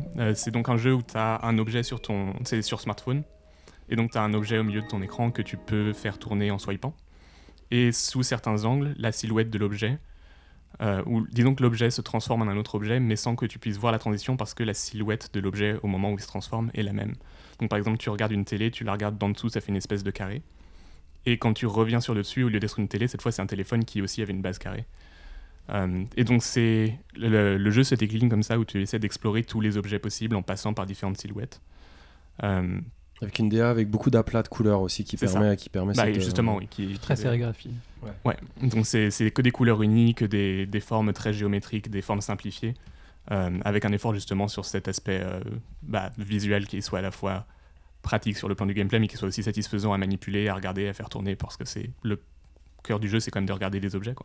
C'est un jouet C'est un jouet. C'est un jouet, effectivement, et qui donc euh, que vous allez rendre disponible sur ordinateur aussi. Voilà, c'est ça. Donc, on a, on a sorti sur iOS puis sur Android avec une, euh, une mise à jour. On essaie de faire une mise à jour de contenu aussi à chaque fois qu'on ajoute une plateforme pour, euh, genre, essayer de d'ajouter aussi des éléments dans le jeu lui-même, quoi. Et donc là, on aura une, une nouvelle mise à jour qui normalement devrait arriver d'ici quelques mois, avec justement du nouveau contenu et justement portage sur PC et Mac. Quand, tu, quand tu dis du nouveau contenu, c'est, ça va être des nouveaux objets, des, des, des, des add-ons à la carte déjà préexistantes. Moi, j'avais retourné le jeu. Je euh, vois déjà les étoiles dans les yeux de, François à des nouveaux objets. non, moi, ce qui m'a vachement questionné, c'était que tu l'as dit euh, toi-même, le jeu a été, euh, a été, a été pensé à la base pour, pour du tactile. Et donc, le fait que vous sortiez une version augmentée sur PC, pour moi, ça, ça coulait pas de source. J'étais content parce que je me suis dit, ah, bah, ça va peut-être augmenter le, les gens qui vont connaître le jeu. Mais du coup, est-ce que, est-ce que le feeling est exactement le même? Euh, bah, Pas exactement, mais après, c'est bah, comme on utilise Unity, justement, qui est un, un outil que tu utilises sur ordinateur jusqu'au moment où tu finis par le mettre sur téléphone pour la, le, portage final, bah, on l'a développé sur ordinateur. Donc pour nous, on ne sait pas tellement quelle est la différence, puisqu'on a l'habitude d'interagir avec le jeu comme ça. Euh, on verra si le public a une opinion différente là-dessus, mais... Euh, J'ai plusieurs copains qui ont des écrans tactiles, moi, d'ordinateur. Ça s'est fait pas mal sur PC. du coup, on pourra quand même jouer tactilement directement sur avec un pad, un peu Tu pourrais imaginer de jouer tactilement, non? Avec le euh, trackpad, tu veux dire? Ouais, si, c'est possible. Mais après, le trackpad, c'est quand même un feeling très différent de juste avoir ton doigt sur l'écran et savoir où il est. C'est sûr. Et euh, l'envie d'ailleurs de collaborer avec David euh, Kanaga sur ce jeu. David Kanaga, qui est un compositeur de musique, qui a fait par exemple la musique de Proteus et puis qui a co-réalisé Nicole aussi. mais c'est avant tout Armel qui aimait vraiment son travail. Enfin, moi j'aimais son travail aussi, mais je le connaissais moins. Euh, et on lui a parlé, où est-ce qu'on l'a vu? C'était à Screen Shake, quand ça existait encore, donc à Anvers. Il y avait un, festival qui s'appelait Screen Shake annuel en février, il me semble, euh, qui, qui, a plus lieu maintenant malheureusement, mais c'était vraiment bien. Euh, bref, donc on l'a vu là-bas, eu l'occasion où il était venu pour le festival et nous aussi. et du coup, on, a juste, on lui a juste demandé en fait s'il si, voulait collaborer, et du coup, on a, pu avoir sa, bande-son qui est, incroyable. Enfin, moi, je suis vraiment heureux qu'on ait pu travailler avec lui. Euh, Normal aussi, vu que Proteus a été une grande, grande référence pour lui pendant longtemps. Donc, euh. C'est un super jeu, Proteus. Ça, ça, a réveillé pas mal de conscience quand c'est arrivé ce petit, ce petit ovni. Euh, je rebondis juste, pense, pour être une, sur ce que vous dites. En fait, tu parlais, tu parlais d'Anvers c'est pas forcément intelligent de, géographier euh, le jeu vidéo euh, et pas plus en France qu'ailleurs. Mais c'est vrai que quand on parle du jeu vidéo en France, on parle souvent de, Paris, des studios, des gros studios parisiens. Depuis quand même quelques années, euh, de toute la scène lyonnaise ou, de Montpellier du sud qui fait, qui fait plein de choses. Bordeaux et, et de Bordeaux. Enfin, il y, y, a plein d'endroits, mais c'est vrai que la scène du Nord, quelque part, elle, a du mal à, à être, euh, à être promu, en tout cas euh, connu. Et moi, quand je, quand je vous écoute, il se trouve que je connais un petit peu euh, les, productions de, de, cette région et, on, sent l'influence de la Belgique aussi. On sent l'influence du Nord et de tout ce que ça implique sur votre état d'esprit. je me demandais notamment si il y a une troupe de théâtre qui s'appelle l'Amicale de, de, production. Je ne sais pas si, si, si, vous en avez entendu parler, qui sont, qui sont de, de Lille. Euh, aussi et qui ont une approche en fait sur le sur le théâtre. Donc je vois vous non non non non on connaît pas on connaît pas. Valenciennes même je pense à mon avis. Pardon? Valenciennes à mon avis même la Tu, tu connais? Donc c'est notamment enfin c'est toute une troupe hein, mais il y a deux créateurs euh, qui s'appellent Alory euh, Goerger et puis Antoine Defort et donc on n'est pas dans le jeu vidéo, on est dans d'autres systèmes de dans d'autres médias, mais au niveau de la création, c'est la même chose en fait. Il s'est passé à peu près la même chose. C'est deux, trois amis qui se sont mis à un moment donné euh, à discuter, à créer quelque chose. Ça a gravité, d'autres personnes sont venues. Et puis aujourd'hui, il y a une espèce de, label comme ça qui, se crée sur, sur de, des créations euh, de théâtre euh, super sympas. Pas, voilà, enfin, ça m'y a fait penser. Donc du coup, je, je, me demandais si vous connaissiez ou si vous pourriez être amené à travailler euh, avec des gens comme ça qui d'ailleurs font euh, utilisent de la technologie dans leurs œuvres. Mais bref, je, je, digresse. Euh, la réponse est non. La, réponse est non, mais j'ai bien, pas leur tête. Mais du coup, est-ce que vous vous en avez vous en avez conscience en fait de, de, de, cet état d'esprit qui serait un, état d'esprit voilà, que, voilà, que moi j'appelle du Nord, ou en tout cas, est-ce que vous avez conscience de vos différences par rapport à d'autres créateurs que vous voyez qui sont du Sud, ou quand vous venez à Paris, des studios parisiens? Après, il faut savoir que à part Delphine, je crois qu'aucun des membres du collectif est du Nord. On a tous été dans le Nord à un moment donné. Oui, c'est perspicace ce que je dis. non, mais on s'est retrouvés dans le Nord dans le sens où certains d'entre nous étaient en études, du coup, à Super Info Game qui est à Valenciennes. Euh, on, était tous à Valenciennes en fait pendant la même période pour par accident. En fait, on n'avait pas du tout prévu de venir là pour une raison particulière. Et même maintenant, à l'heure actuelle, bah, il n'y a plus que euh, Armée et Delphine, encore une fois, qui sont restés dans le Nord et tout le monde a déménagé. Mais on s'en va bientôt.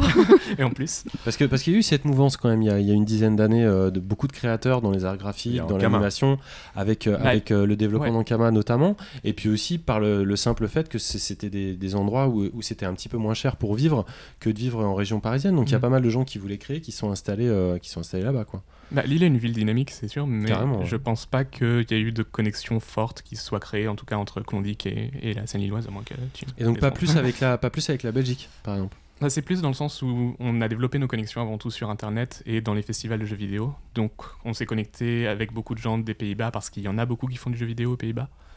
Euh, donc tu parlais de Sockpop par Ouais, exemple. vous les, vous les ouais. connaissez, non? Ouais, on les connaît personnellement et on, bah, on est potes quoi. Des bons copains. Euh, et pareil avec euh, certains, bah, tu, GW de Vlambeer par exemple, qu'on connaît aussi, euh, et Kitty Callis qui euh, habitent tous les deux à Utrecht. Euh, les, les gens qui organisaient Screencheck à l'époque, du coup, c'est aussi des gens qu'on connaît personnellement. Mais de la même façon, on a été influencé également par les gens du Wild Rumpus à Londres, par les gens qui organisent The Maze à Berlin, et même les gens de scène de, par exemple, Montréal ou ce genre de- d'endroit. Et alors à l'inverse, est-ce que vous avez des relations avec d'autres Français? Peu. Pas trop, ouais, c'est Peu- ça. en fait, euh, les premiers contacts qu'on a eu avec la scène française, c'était avec, euh, avec Wine Life Remains, euh, qui était euh, un peu un des seuls collectifs qu'on connaissait justement en France, et enfin, pour ma part, euh, un des seuls collectifs euh, de jeux vidéo. euh. Enfin, après, on en a connu d'autres, évidemment, mais ça a été un des premiers qu'on qu'on a connus. Mais ouais, non, assez, en fait, assez rapidement, on s'est porté plutôt sur l'international en bougeant sur des, sur, sur des événements. Et euh, il y a même, euh, je pense, à, à l'époque où certains de nos projets se sont fait connaître, où pas mal de monde pensait qu'on était canadiens, Ouais. euh, à cause du Klondike, justement. Mais en France, c'est vrai qu'on n'a pas eu forcément énormément de contact avec la scène, mais parce que pendant longtemps, on trouvait que ça collait pas forcément avec ce qui se faisait sur la, dans la scène française. Enfin, on a eu du mal à trouver des points, des points, des points d'attache en fait. euh. Alors tout le monde a l'air d'être au courant. Klondike, ça veut dire quoi? Euh, c'est une. région. c'est une région, et en fait, dis- le, Ah, le nom Klondike vient de, de l'histoire de Picsou en fait. Euh, de les, les années- la jeunesse de Picsou euh, qui, Alors, a été, là, l'intégrale est là, tu vois. qui a été chercher euh, son- euh, ses premières euh, pépites d'or dans le Klondike, Qui existe qui existe. C'est un vrai fleuve euh, ben, au, au Canada justement. Ok. Dans l'ouest du Canada?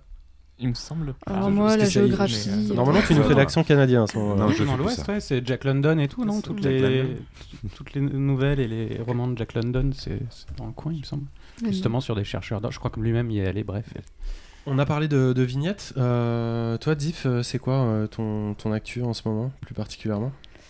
Euh, bon, alors moi, je suis tout le temps en train de travailler sur plusieurs choses en même temps. C'est toujours un peu compliqué à expliquer. Ah oui, parce que je fais ça. Et ah, je fais ça aussi. Mais... Oui, puis il y a peut-être des choses dont tu n'as pas envie de parler euh, encore, hein, donc euh, Ouais, qui sont peut-être un peu, un peu early. prématuré. Mais bah, il y a un projet là qui va vraiment sortir incessamment sous peu. C'est un petit projet personnel que j'avais commencé l'année dernière. Alors tout à l'heure, vous parliez de genital justing. En fait, l'année dernière, au mois de mars, euh, je me suis retrouvée à Bali avec l'équipe de Free Lives, euh, justement, qui a fait euh, Genital Justing, pour une, ce qu'ils appellent Game Jam Island. Et là-bas, j'avais commencé un petit prototype avec des, des petites statues. Euh, J'avais vachement été impressionnée par la, la culture euh, Balinaise. balinaise, ouais. Et euh, donc j'avais commencé un petit proto là-dessus là-bas. Et puis cette année, j'ai continué de travailler un peu quand je pouvais. Et là, Armel m'a filé un coup de pouce pour, pour finir mon proto. Et il devrait sortir dans pas très longtemps. Donc c'est un petit, un petit jeu de rituel euh, dans lequel on peut faire des, des- des offrandes à des statues. Et l'idée, c'est Qui que. s'appelle Qui s'appelle Stones of Solace. Yes. Et C'est sûr que des, des festivals à Bali, euh, c'est autre chose que la Paris Games Week. Hein. D'un coup, ça fait plus envie, surtout avec les auteurs de Genital Justing. Ça promet. Et du coup, ce projet justement avec euh, Armel et Pierre Corbinet, euh, c'est Witchery, c'est ça? Witchery, ouais. Ouais. Alors ça, c'est un... Voilà, on faisait la différence tout à l'heure entre les projets perso et les projets à, vo- à vocation euh, commerciale.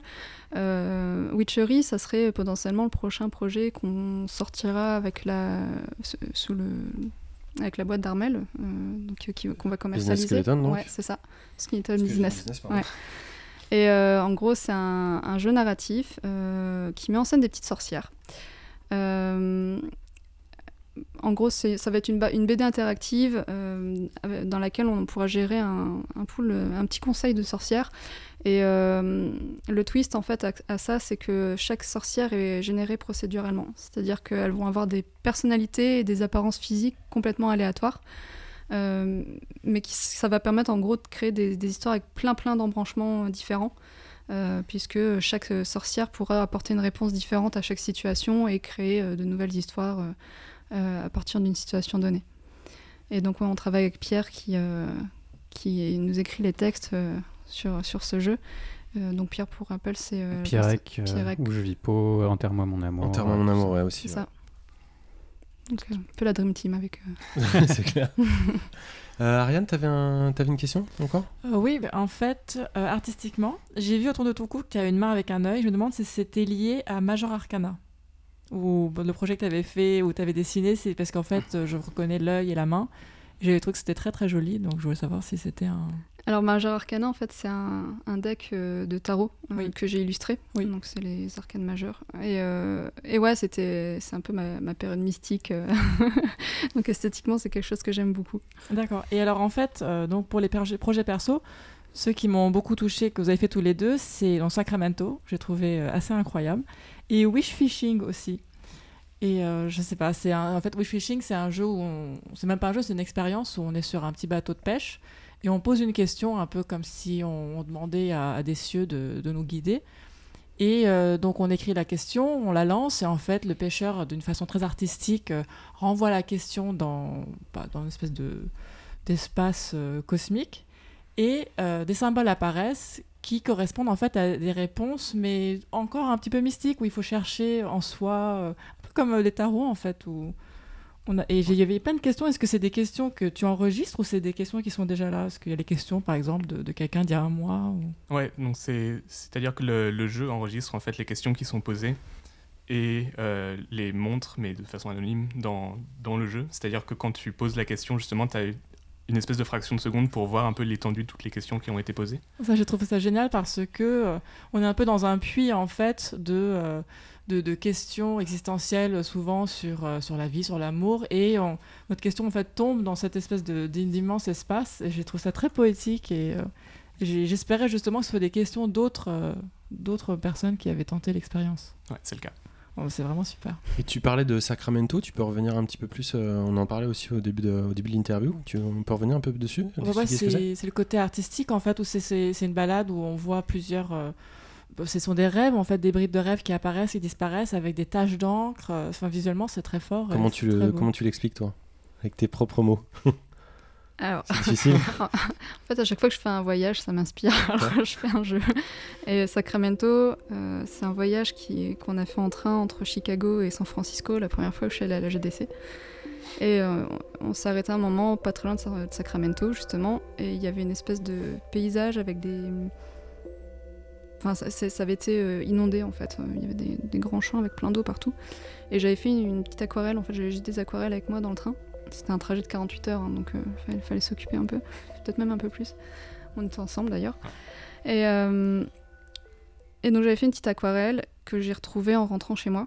Donc c'était quelque chose d'assez léger et je me suis dit tiens est-ce que est-ce que j'essaierais pas d'expérimenter avec ça dans, dans, Unity encore une fois? Et j'ai essayé de retranscrire le, look de, cette aquarelle et de le mettre dans une scène euh, en 3D et un peu à la fois euh, j'ai euh, monté plusieurs petites scènes comme ça qui étaient des souvenirs qui étaient des espèces de d'impressions en fait plus que des souvenirs. C'était pas très précis c'était des, des, images que j'avais un peu en tête jusqu'à créer un, une collection complète de souvenirs. Donc l'idée c'était de faire une espèce de carnet de croquis interactif. Qui devient quasiment un rêve au final, euh, un rêve éveillé que tu as, pu, euh, as pu retranscrire. C'est très beau. Hein. Je vois, fois, je, je, je, vois beaucoup de travaux d'étudiants parce qu'on a une rubrique euh, qui s'appelle Fresh pour lesquelles on essaie de mettre des travaux d'étudiants en valeur. Et, et je, je, vais dans beaucoup d'écoles et je leur dis souvent exactement ce que, ce que m'inspirent tes, tes, mots, c'est-à-dire que il faut, il faut pas hésiter, à, il faut pas s'excuser d'être soi-même, et au contraire, il faut aller puiser dans ses propres expériences euh, euh, émotionnelles, sensorielles, personnelles, pour extraire des choses, euh, des choses intéressantes. Moi, ça me touche beaucoup ce que tu racontes. J'aimerais que que plein de jeunes fassent, fassent ça en fait, qu'ils attendent pas d'être bons en code, bons en dessin ou bons en rien, juste qu'ils utilisent ce qu'ils, ce qu'ils ressentent quoi. Merci papa, comme on dit. Oui, je suis dans la bienveillance des, des, marmoutes en ce moment. Bénédicte, tu voulais ajouter un, un, truc? Oui, j'avais deux petites questions qui, sont, qui sont liées entre elles. Je, je, suis allée un peu voir votre Twitter, le Twitter de Klondike. Euh, et il y avait euh, notamment deux euh, posts épinglés pour, pour vous deux avec le hashtag art, ben, art vs artistes. alors je débarque peut-être, je ne sais pas à quoi ça correspond. J'ai vu que du coup vous postiez vos photos avec plein de choses que vous aviez faites. C'est ça l'idée, c'est de montrer un peu un panel de tout ce que tout ce que vous faites comme création ou comme. ouais, c'est un peu un hashtag qui revient, je sais pas, deux trois fois par an. Euh, je sais pas, c'est que la deuxième fois que je le vois, j'ai l'impression que c'est annuel, mais il y a des gens qui le font à différents moments de l'année. Et euh, donc l'idée, c'est de pouvoir euh, mettre en avant son profil en mettant sa photo au milieu de ses réalisations. Mm. c'est, je pense, une façon de mettre en avant son profil sur les réseaux sociaux. c'est le truc classique où tu as les espèces de mèmes comme ça d'artistes qui sont à la fois des truc que tu fais pour t'amuser, pour montrer ton art, mais en même temps, c'est aussi pour te promouvoir dans le sens où tu fais toujours les deux à la fois. Et c'est un, peu étouffant, mais en même temps, c'est quelque chose qu'on fait. Et euh, dans ce cas-là, je crois que ça avait commencé avec une blague justement de te dire est-ce que donc ta selfie que tu mets au milieu de cette espèce de panel d'images ressemble à l'art que tu fais ou est-ce qu'au contraire ça n'a rien à voir? Mais finalement, c'est aussi juste une occasion de montrer ce que tu as fait, de faire une espèce de résumé de bah, cette année, voilà un exemple des choses que j'ai fait. Et c'était assez euh, rigolo parce que toi, tu mettais euh, Paul, dans ton tweet, euh, en gros, je, traduis en direct. Si, euh, si tu demandes où est la cohérence dans tout ça, je te frappe au visage. Donc c'est euh, que vous, vous reconnaissez, vous embrassez le fait que vous faites plein de choses très différentes et que finalement c'est aussi ça qui, qui, vous ressemble, c'est la diversité et le fait d'avoir plein d'inspiration. Ouais, ouais. Je pense qu'en termes de, de, processus créatif, justement, on a quand même une consistance dans le fait que justement on approche les l'art qu'on fait avec cette espèce de démarche d'ouverture et de, d'expérimentation avec le médium, mais effectivement, du coup, on n'a pas de, de vraie consistance dans ce qu'on produit, je dirais. Bah, en fait, ça se rapproche finalement de, de ce qu'est Klondike, c'est une grande diversité pour euh, voilà, unir euh, les forces euh, pour faire un truc génial. Bah, au final, on retrouve quand même des envies communes, même parfois une, une direction artistique. Ouais qui d'un jeu à l'autre, même quand c'est pas du tout les mêmes qui ont participé à deux jeux très différents. Et puis euh, les fleurs, les, fleurs, les, les, astronautes, euh, les fougères, plein, plein de choses. Euh, donc il y a quand même beaucoup de choses qui vous rassemblent au-delà de juste faire du jeu vidéo quoi. Mais après on s'influence beaucoup aussi quoi. Ça fait ça fait cinq ans qu'on est ensemble et qu'on est un groupe de potes qui parlent ensemble tout le temps de justement créativement ce qu'on fait et ce genre de choses. Donc. Et exposition, c'est un gros mot? Non chez vous Enfin, vous faites, vous exposez euh, physiquement vos, vos, ce que vous faites Ouais. D'accord. Vous faites ça où Comment euh, Où est-ce qu'on peut vous voir? Ça dépend vraiment en dehors du numérique? Bah ça, ça, dépend. Enfin, ça reste du numérique dans le sens où en général, c'est des, des, expositions qui mettent des ordinateurs à disposition des gens pour voir nos créations dessus. Donc, c'est juste un contexte différent, mais. Mhm. Euh, Je veux dire, un musée, c'est pas un truc où. en général, c'est des galeries qui sont organisées par du coup des curateurs qui connaissent déjà le milieu. Donc, soit c'est en marge d'un événement de jeux vidéo, soit c'est un événement à part, mais qui dans ce cas-là sera organisé par une petite galerie indé qui s'y connaît un peu plus, puisqu'effectivement c'est difficile de vendre ton travail digital à une galerie conventionnelle, on va dire. Mais, euh, mais ouais, on a déjà eu des, des, expositions comme ça, bah, justement à Anvers, il y en a eu. Euh, à, Berlin, assez régulièrement, on a des projets clondiques qui sont exposés euh, à un événement qui s'appelle Amaze. C'est quelque chose qui vous excite, enfin qui vous qui vous motive, disons en, parallèle à ce d'être exposé tu vois. Ouais c'est ça de... ouais, clairement, ouais. Ouais, et dans un contexte d'art contemporain et pas juste dans un contexte de jeu vidéo c'est un truc qui en soi vous parle ou vous pensez que ça n'a pas forcément de sens? Ça a du sens mais c'est plus que justement comme le milieu de l'art contemporain est assez établi et assez distant vis-à-vis du jeu vidéo c'est difficile. Si, si, on se vend en tant que euh, artiste multimédia expérimentaux c'est plus facile. Mais on a quand même cette Enfin, quand tu regardes nos travaux sur une page Itch.io, par exemple, tu dis non, ça ressemble à du jeu vidéo. Donc ça a été difficile. On a même essayé pour Vignette, par exemple, d'avoir des fonds d'une bourse d'écriture, où du coup, ils voulaient faire du multimédia narration, machin, blablabla. Euh, et, et, ça a été très difficile de leur vendre le fait que bah, Vignette, il n'y a pas de texte dedans, mais il y a une narration et il y a un pivot narratif, même si c'est un jeu vidéo. Parce que justement, c'est très difficile de, de faire le, le, pont entre le jeu vidéo et les autres formes artistiques juste à cause de l'espèce d'impression que les gens ont du jeu vidéo, plus que, plus que de la réalité du médium qui est. C'est marrant parce que moi, ce que as... tu voulais dire quelque chose, pardon. Ouais, c'est juste qu'au début du collectif, on, on, a, on, a, on, a, fabriqué une, une borne d'arcade qui s'appelle euh, The Cade. Et euh, cette borne, on l'a un peu trimballée bah, pas mal en France, hein, d'ailleurs, euh, pour, pour la montrer, pour l'exposer. Et notamment, une fois, elle s'est retrouvée dans la, la, grande salle de la Gaîté Lyrique, donc la salle où il y a le, le bar, là. Et, c'était marrant comme expérience parce que euh, elle faisait partie d'une, justement d'une exposition, mais qui était plutôt euh, art contemporain plus que jeu vidéo, euh, enfin art interactif. Art numérique. Art numérique. Oh, on l'a dit. Mhm. et je crois que c'est pas mal Armel et Brie qui sont restés là-bas cette fois-là. Et juste leur retour, c'était que c'était très compliqué de faire jouer les gens parce que comme la borne faisait partie de l'exposition, ils avaient l'impression qu'ils n'avaient pas le droit d'y toucher. Et, euh, pour nous, il n'y a rien de plus frustrant que d'avoir la bande qui est là. Et euh, ce qui était important, c'était ce qu'il y avait dedans. Et euh, justement, je pense que ça expose bien justement cette problématique. C'est nous, pourquoi pas, mais il y a encore un pont qui est difficile à faire entre les deux. La tradition, qui, ouais, une certaine tradition, disons. Bah, un jeu, ça se joue, quoi en tout cas, je vais repartir sur l'introduction de cette, euh, de cette interview. J'espère qu'on va vous voir plus et un peu plus euh, fort, euh, que cette interview participera à vous faire plus connaître et que les gens, les gens testent vos jeux. J'avais une dernière question, moi, qui est peut-être un petit peu, un petit peu, un petit peu bizarre, mais justement, de quoi vous auriez besoin, en fait, vous, à votre à votre avis, pour rayonner un petit peu plus en fait? Est-ce que par exemple, euh, l'arrivée de, de l'Epic Game Store, c'est quelque chose qui vous, vous concerne ou vous avez l'impression que c'est complètement euh, pas du tout relié à, votre travail ni à vos réseaux de diffusion, etc. Je demande ça, c'est parce que quand, Vladimir euh, disait est-ce que vous vous imaginez plus dans du jeu vidéo ou plus côté, côté des musées? En fait, c'est un petit peu ça que, que, que, tu sous-entendais. moi, je vous vois pile au milieu en fait. C'est-à-dire, je vous vois surtout sur des jeux. Euh, si je devais qualifier vos jeux, je les trouverais euh, attirants. C'est-à-dire, pour moi, c'est des jeux hyper intéressants qui sont accessibles en plus la plupart du temps et qu'il faut justement pas trop chercher à qualifier parce que ça viendrait casser l'expérience ou apporter peut-être un préjugé qui serait malvenu euh, dans l'expérimentation. Il faut juste faire jouer le jeu aux gens en leur disant bah essaye ça sans même trop leur dire ce que ça va être. Et au final il va se passer à mon avis il se passe des choses quoi. Et donc au plus grand nombre. Tu voudrais qu'au plus grand nombre ils jouent en fait. Oui c'est vrai que ma question du coup était un peu confuse oui. ma question de quoi vous à votre avis enfin pas à votre avis mais est-ce qu'il y a des choses dont vous auriez euh, dont vous auriez besoin à part simplement d'être plus joué ou euh, plus connu? Euh, bah, enfin j'ai une réponse à ça mais qui est un peu énorme en termes de scope dans le sens où pour moi il y a un gros problème dans justement le, le l'art indépendant, que ce soit du jeu vidéo ou autre chose, qui est autour de, euh, du fait qu'on n'a pas assez de fonds à la fois pour pas des formes publiques de... Enfin, tout ce qu'on fait pour Klondike, à part justement Vignette et maintenant Witchery, c'est des choses qui étaient non commerciales. Donc c'est un privilège énorme déjà qu'on ait eu le temps libre et les ressources de faire ces projets-là, euh, qui n'est pas un privilège que beaucoup de personnes ont. Donc déjà rien que ça, c'est un problème. Et au-delà de ça, il y a aussi le problème de comment est-ce qu'on parle de ces choses-là, dans le sens où dans les, les, les, magazines, ou les, que ce soit en ligne ou en physique, qui parlent de ce genre d'expérience, finalement, il y en a très peu.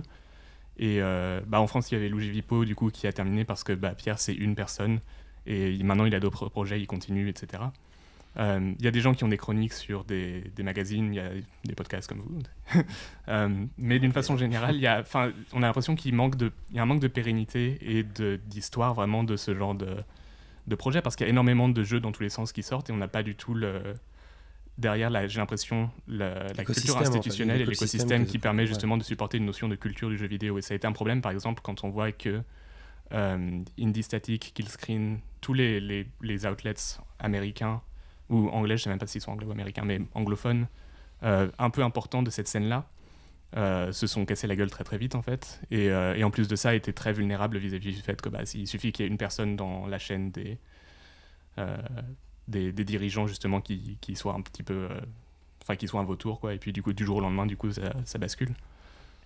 et ça, c'est quelque chose qui. Enfin, il n'y a pas de réponse courte à ce problème-là, dans le sens où je ne sais pas comment est-ce qu'on pourrait, juste avec un, un interrupteur, améliorer la situation. C'est un problème économique global, quoi, mais mais pour moi, c'est vraiment le, le, gros, le gros point, point, noir que je vois dans le fait d'essayer justement de, de, continuer à faire ce genre de choses.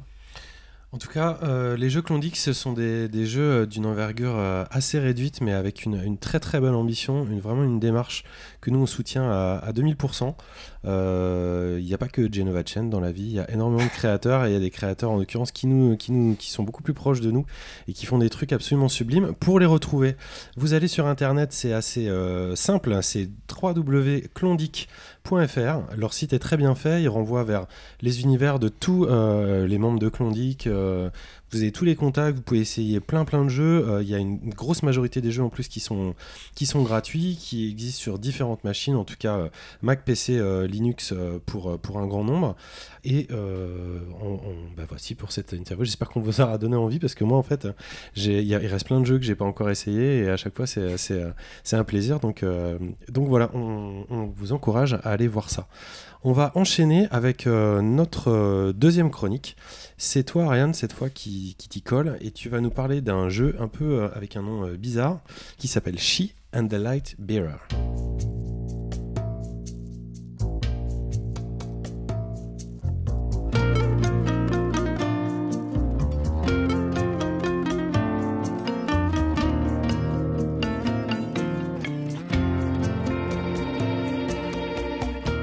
And the Light Bearer, donc en français c'est Elle et le porteur de lumière. C'est un jeu créé par Brigitta Rena du studio Mojiken en Indonésie. Donc il est paru sur Steam le 17 janvier. Et euh, après Gris, j'étais un peu en manque de, de jeux poétiques et je cherchais un jeu léger et beau. Et donc She and the Light Bearer est tombé à pic. C'est un jeu point and click, un peu comme Varenge que j'avais présenté avant, euh, sans le psychopathe. Euh, Mmh. dans un univers féerique et coloré, accompagné d'une bande sonore instrumentale très reposante, un peu comme les musiques qu'on entend au spa quand on se fait masser. Pour ceux qui ont la chance d'aller au spa. pour se faire masser. Voilà. Euh, donc l'histoire commence dans une forêt tropicale. On a quatre enfants qui se réunissent pour préparer des paniers qui sont destinés à une cérémonie le lendemain. Et leur grand-mère les rejoint et leur explique l'importance du festival et des paniers et décide de raconter l'histoire du porteur de lumière. Donc c'est là qu'on prend possession du jeu. Euh, le voyage commence par un poème, puis apparaît la Luciole, dont la mission est de retrouver Maman, une matriarque magique qui vit dans la forêt peuplée de gentils et méchants êtres. Il faudra donc cliquer son chemin à travers différents endroits, résoudre des puzzles et récolter les affaires de Luciole qu'il avait égarées dans la forêt. Le jeu est très simple, euh, mais vraiment charmant. Chaque détail est travaillé, coloré dans des tons pastels visuellement plaisants et l'animation est léchée. Euh, les personnages sont attachants, très expressifs. Ils parlent comme les Jawa de Star Wars, à coup de Houdini et de petites voix Ah, je- choupies. Je le connais. Ouais, ils parlent comme le ça tout le temps. non mais c'est ça, c'est tout à fait ça, voilà. Euh, le truc c'est qu'on pourrait penser que le jeu serait un peu ennuyeux parce qu'il, euh, c'est vrai qu'il n'apporte rien du tout d'original au, au point and click, mais euh, j'ai trouvé que grâce à ses origines indonésiennes, il y avait un mélange poétique assez original et intéressant entre euh, les arts d'Océanie et le manga. C'est jamais trop kitsch, plutôt drôle et assez juste. Le problème c'est qu'il y avait vraiment beaucoup beaucoup de dialogues. En fait, au début, on est, dans l'histoire, on, est- on est content de lire en fait les dialogues de, tous les personnages, et puis fin, on est en train juste de cliquer rapidement parce que euh, ça, freine un peu le rythme du jeu. Euh, je rappelle que c'est un jeu qui ne dure environ que 3 heures. Ouais, c'est rapide. Voilà, donc c'est assez rapide. C'est tant mieux parce qu'à la fin, c'est vrai que le, le- le côté un peu kitsch, euh, mignon est un peu étouffant. Euh, C'est comme quand on mange trop de bonbons Haribo. mais c'est ça. Il y a un moment où c'est too much. Mais c'est exactement ça en fait. Au début, t'es content, t'es excité, tu en manges, tu manges, et après tu te dis ah non, mais j'en peux plus. Et c'est un peu dommage parce qu'il y avait quand même beaucoup de potentiel dans le jeu. Et je pense que si on, si on y joue par à coup, en fait, euh, 15 000 par-ci ou des bières par-là, en fait, ce sont des petites mini-missions et des mini-puzzles. Euh, c'est un jeu très, très, très, très plaisant, euh, très agréable. Et Il y, a, qui- il y a beaucoup de textes, c'est c'est traduit en français Alors, c'est c'est que en anglais. Ah, c'est qu'en anglais. Et C'est pas en indonésien déjà. c'est- Voilà, pas indonésien. Mais Soyez c'est- heureux. C'est très littéraire. C'est par exemple, il y aura plein de dialogues sur Je suis content de te voir. Moi aussi, je suis content. J'ai un grand sourire. Ah, comme ton sourire est beau. Après, au-delà de ça, les dessins, enfin moi je les trouve sublimes et, euh, et puis qui sont pas dans ce qu'on voit d'habitude dans un jeu vidéo. Et puis la musique, le, le- le peu qu'on a entendu euh, jusque-là, je trouve que c'est pareil. C'est un truc euh, que- qui est bien fini et qui a l'air assez rare aussi euh, dans ses influences et dans culturellement euh, ce, ce truc-là quoi. Il n'y a, C'est pas des jeux- il y exactement. a pas des jeux de mots en indonésien qui nous échappent justement dans la traduction? Bah alors il y a des jeux de mots en anglais justement. Je pense que Ah, le jeu a été même, conçu ça a en été anglais. adapté quoi. Voilà, je pense que le, oui, artistiquement, on retrouve un petit peu de, de côté indonésien, mais pas du tout asiatique comme dans les mangas japonais. Par exemple, la Luciole, je trouve qu'elle elle ressemble un peu à ces, à ces, euh, ces petits voiles que qu'on met, en fait, que les femmes mettent en Malaisie, en Indonésie, qui, je sais pas comment ça s'appelle, c'est assez joli. Euh, sur, le, sur la Luciole, là, euh, c'est rose, etc. C'est très détaillé. Et donc, il y, a des- petites touches par-ci par-là de, la culture indonésienne. Mais c'est vrai que le, dialogue, en fait, freine à chaque fois la, progression, le, voyage euh, dans, dans le décor. Et à chaque fois, il faut juste toujours de cliquer vite, vite, vite pour passer quelques dialogues. Il y en a énormément. Mais quand je dis énormément, c'est euh, colossal, en fait. Et le jeu est, est quand même très naturaliste, non, dans son, dans son Oui. approche? Oui. Ou bah, est-ce qu'à un moment, il y a une grosse cité euh, toute polluée euh, Non, non, non. En fait, c'est c'est un, un poème autour de, de, de l'écologie, du respect de la nature. Euh, je ne connais pas assez bien la culture indonésienne pour savoir s'il y a des, des petites références. euh, il y a des orchidées, il y a des, des rois patates, euh, il y a l'arbre monde. euh, Des rois patates. Des rois patates, oui, tout à fait. À un moment donné, on descend euh, dans, dans une espèce de grotte pour, euh, pour, faire, euh, pour marchander avec un, un énorme patate qui a un trésor. Et il y a aussi des roseaux. Enfin, c'est. Choubinès attitude de, de bronze hein, quand même sur ce Ouais, titre. carrément. Et il y a quand même quelque chose. Puis après, par rapport à ce que tu disais par rapport à l'écologie, on est quand même dans un des pays, enfin le pays le plus touché par le- Bah, voilà. par l'huile de palme, enfin par les, Oui. Par la déforestation euh, liée à cette industrie-là. Sans euh, parler par la montée des eaux aussi. Oui, aussi. Alors, il n'y a pas du tout de mention, par exemple, de, de- des orang-outans de l'huile de palme, mais on sent que c'est, euh, on sent que c'est quand même un- au cœur du sujet euh, pour la nature et la beauté de la nature. Et euh, je pense que c'est quand même ce qu'ils voulaient mettre en avant parce que c'est, c'est une jungle qui ressemble un petit peu au paysage indonésien. Euh, de par les plantes qu'ils choisissent, et euh, il y a beaucoup de, de, de- marécages, de brumes, de, lianes. En tout cas, c'est. C'est pas non plus typé indonésien. Moi, c'est ça que j'aime bien, c'est que c'est un monde onirique euh, comme ça. oui, voilà. J'ai l'impression, et je dis peut-être une énorme connerie, mais qu'il y a un attachement presque miyazakien euh, Ouais, à la ressenti- J'ai nature. ressenti euh, ça aussi. Ouais. Un truc, enfin en tout cas un, peu les euh, Nausicaa et trucs comme ça. Bah, C'est le côté en fait manga que, que je percevais dans le jeu, parce qu'à un moment donné, il y a une espèce de fleur qui est toujours déprimée, et quand elle pleure, on a vraiment le, le- les, les petits, les petites caricatures asiatiques avec les larmes, avec les petites lèvres qui tremblotent, et ça fait, là on ressent vraiment le, le, le côté, euh, le côté japonais, un peu, un peu Miyazaki. Euh, mais c'est jamais euh, 100% japonais, il y a toujours une espèce d'approche euh, très originale. euh. C'est le premier jeu euh, du studio ou Oui. ils ont fait d'autres jeux- d'autres Alors, choses du même genre ils, ont, ils fait des petits, euh, Petites expériences des petites expériences, voilà, deux expériences qui ont été très remarquées de, par leur graphisme justement, qui était très beau, et ce jeu était assez attendu euh, par, par ceux qui avaient, pu, qui avaient eu la chance en fait de tester les, les deux petites expériences. Et c'est quelque chose qu'on trouve facilement sur Steam? C'est, euh, il est un peu mis en avant. ah oui, bien sûr, il est disponible sur Windows et Mac, sur Steam et itch.io. euh, le prix de 8,20€, donc il est très correct. Et il y a même une démo gratuite qu'on peut télécharger et, et tester. euh. Ok, je veux dire autrement, mais t'es tombé comment dessus? Eh bien, en fait, je vais être très honnête, euh, j'avais regardé Gris, et dans Steam, en bas, il y a les recos, quoi. recommandations. Ok, c'est des recostumes. Non, Voilà. c'est cool. Et ça veut dire que. en fait lié à Gris et à Varenge. Donc je me suis dit, tiens, bah, Ah, alors deux jeux que j'ai aimés, euh, c'est sûr que ça va me sûr, ouais, plaire. cool. Après, ça serait cool quand même qu'ils aient des trades euh, en français. Ça pourrait, ça pourrait les aider. euh, je pense qu'ils n'ont pas, ils ont pas pensé ou ils n'ont pas les moyens. Je sais pas, mais ça pourrait quand même les aider à élargir Je un peu la, pense. la cible. Mais... Enfin, oui, enfin, ils sont en Indonésie. Je pense pas que la France soit leur premier. euh, Tu sais, il y a tous les États-Unis. Tout ça. Oui, c'est vrai. C'est sans doute pas leur Enfin, ne- priorité. ne, ne vois pas La le, Chine. le- La France était le centre du monde il y a quand même quelques années. hein. La Ah, puis c'est vrai que colonial. c'est vrai que beaucoup de textes sont écrits de façon poétique. Et il y a beau- énormément de jeux de mots euh, en anglais, donc ce serait encore plus difficile pour eux, je pense, de, de faire une traduction dans d'autres langues que, que l'anglais. Super, super. Petite mention aussi pour la luciole. Euh, je sais pas si c'est une luciole euh, qui secoue des ailes comme ça et qui est parfaitement, euh, parfaitement parfaite. Qui donne très envie. Choubidou. On a trop dit euh, choubi- chou- il y a trop de choubi et c'est un peu comme les haribots, il faut pas trop le, le dire, sinon c'est overdose. Merci beaucoup Ariane. On va enchaîner avec, avec toi Bénédicte, on va changer d'univers. Hein, tout de suite là, les décapitations, le- quelque chose, les épées, le sang. On va parler de Feudal Alloy.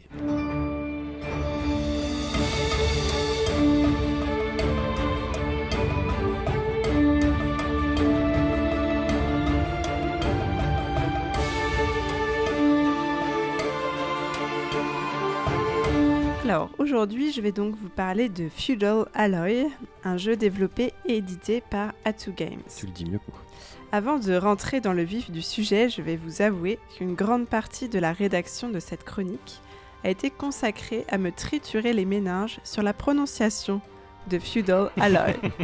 Mon choix s'est arrêté sur le borboring ignoble qui heurte à présent vos oreilles délicates. Cette introduction inutile est à présent terminée. Feudal Alloy, donc. Qu'est-ce, euh, mis à part un nom imprononçable? C'est l'histoire d'un petit robot à tête d'aquarium qui s'appelle Atu, comme Atu Games, inséré ici petit gloussement de connivence, qui s'occupe d'autres robots vétérans qui ont fait la guerre. Je mets ici un grand G à guerre, pas sûr qu'on l'ait assez entendu à l'audio. Il est heureux le petit Atu. Tout tourne rond dans son bocal, il cultive des tournesols pour faire de l'huile destinée à lubrifier les rouages des vétérans. Simon, je ne veux pas de remarques sur cette phrase. Il écoute leurs histoires, il leur tient compagnie, bref, la vie est douce. Mais des robots méchants attaquent le village des robots gentils, et ça cache tout, les mécréants. Atou doit donc partir à leur poursuite, récupérer les effets des résidents et des pièces essentielles à leur réparation. Feudal Alloy, c'est donc l'histoire d'une reconversion professionnelle. Un cultivateur de tournesol devient aventurier slash guerrier. Le président des robots serait fier de lui, il n'a eu qu'à traverser la rue pour trouver du travail. C'est de plus en plus politique. De quoi sera constitué l'emploi précaire, pardon je veux dire la quête, d'atouts D'exploration de jolis petits niveaux un petit peu répétitifs, de résolution d'énigmes, de poutrage de robots méchants au design rigolo et de récupération de bouts de métal et de composants pour s'améliorer. Ah, c'est hyper beau en tout cas. C'est sans doute ça l'un des aspects les plus plaisants du jeu, bricoler son petit robot qui peut même changer euh, son aquarium de tête. J'avoue que cet aquarium est la raison principale pour laquelle j'ai choisi de jouer à Feudal Alloy. Je ne me suis pas dit Oh chouette, j'adore les Metroidvania. Vous savez pourquoi? Parce que je ne sais pas vraiment ce qu'est un Metroidvania, à part la contraction de Metroid et Castlevania. Je ne sais pas vraiment ce qu'est un roguelike, même si c'est un peu plus clair aujourd'hui. Ni un beat'em up ou beat'em all, je ne sais jamais lequel tu est un abus de langage. ici, Ah bah c'est celui-là alors. Bien sûr, j'ai une vague idée de ce que ces termes signifient, mais je ne les utilise pas. Au diable ces terminologies absconses. Que sommes-nous devenus, nous, vaste communauté du jeu vidéo? À soliloquer ainsi sur des néologismes pompeux Qu'est-il arrivé au fun spontané du jeu? Du faisons un jeu où un robot a une tête d'aquarium parce que c'est marrant. Ça se trouve, l'aquarium va fuir sur ses petits circuits et il va chauffer et péter et ce sera cool. Si vous voulez, j'invente tout de suite un qualificatif. Feudal Alloy est une fantaisie hydrotechnique à tendance névrotico-steampunk. Est-ce que ça ne sonne pas bien mieux Est-ce que vous n'avez pas tout de suite envie d'aller montrer à de méchants robots de quelle eau votre aquarium se chauffe Enfin, gaffe à ne pas trop chauffer, car ce n'était pas qu'une blague tout à l'heure. Dans Feudal Alloy, un trop grand nombre d'actions répétées fait chauffer les circuits et vous paralyse, vous laissant à la merci d'ennemis fort agressifs. Bien que très gentil, le petit tatou me rappelait fortement un personnage d'un livre que j'adorais dans ma prime jeunesse, qui n'est pas si loin. Non. Abarat. Le méchant principal, Christopher Gangrène, vit entouré de ses cauchemars au sens propre. Une sorte de minerve contenant un liquide bleuté mystérieux lui entoure le cou. Ces cauchemars, particulièrement horribles, sortent d'un trou à l'arrière de son crâne et flottent dans le liquide contenu dans la minerve. Je vous l'avais dit qu'on y arriverait. Parfois, il les laisse se nourrir de la peur ou de la raison d'autrui sur des prisonniers ou des employés. Le bocal capital d'atout et le petit poisson qu'il contient ne sont quant à eux pas source d'effroi, au contraire, mais bien d'un courage et d'une volonté sans égale qui vont permettre à notre héros de rouiller d'eau, d'avancer. Si j'ai aimé Feudal Alloy, ce n'est finalement pas tant grâce au gameplay, efficace mais très classique, ou au décor joli mais un peu répétitif, mais bien à cette simple idée, poétique et inspirante. Faire fi de nos fragilités et partir à l'aventure, quitte à improviser en chemin. N'ayez pas peur de briser votre petit bocal à vous et partez à la conquête du monde. Vous trouverez bien de quoi vous équiper sur la route. Feudal Alloy, c'est donc un sympathique petit jeu de 10-15 heures environ, disponible sur PC, Switch, PS4 et Xbox One au prix de 14,99€. Quel voyage. Euh, ça fait super envie, hein, vraiment belle chronique. Euh, moi, je croyais que c'était un genre un truc à la machinarium au début. euh, C'est petit peu looké Machinarium, comme ça. hein, on est d'accord de loin. Ça ressemble un peu, ouais, il y, a quelque chose d'Amanita, mais en plus, euh, en plus euh, entre Amanita et un dessin animé. Mais, euh, mais tu l'as, tu l'as très bien raconté, donc maintenant c'est, très très clair. Et je précise que Atu Games, donc, qui ont fait ce jeu, ils n'y sont que deux. Euh, et c'est, leur premier titre, non?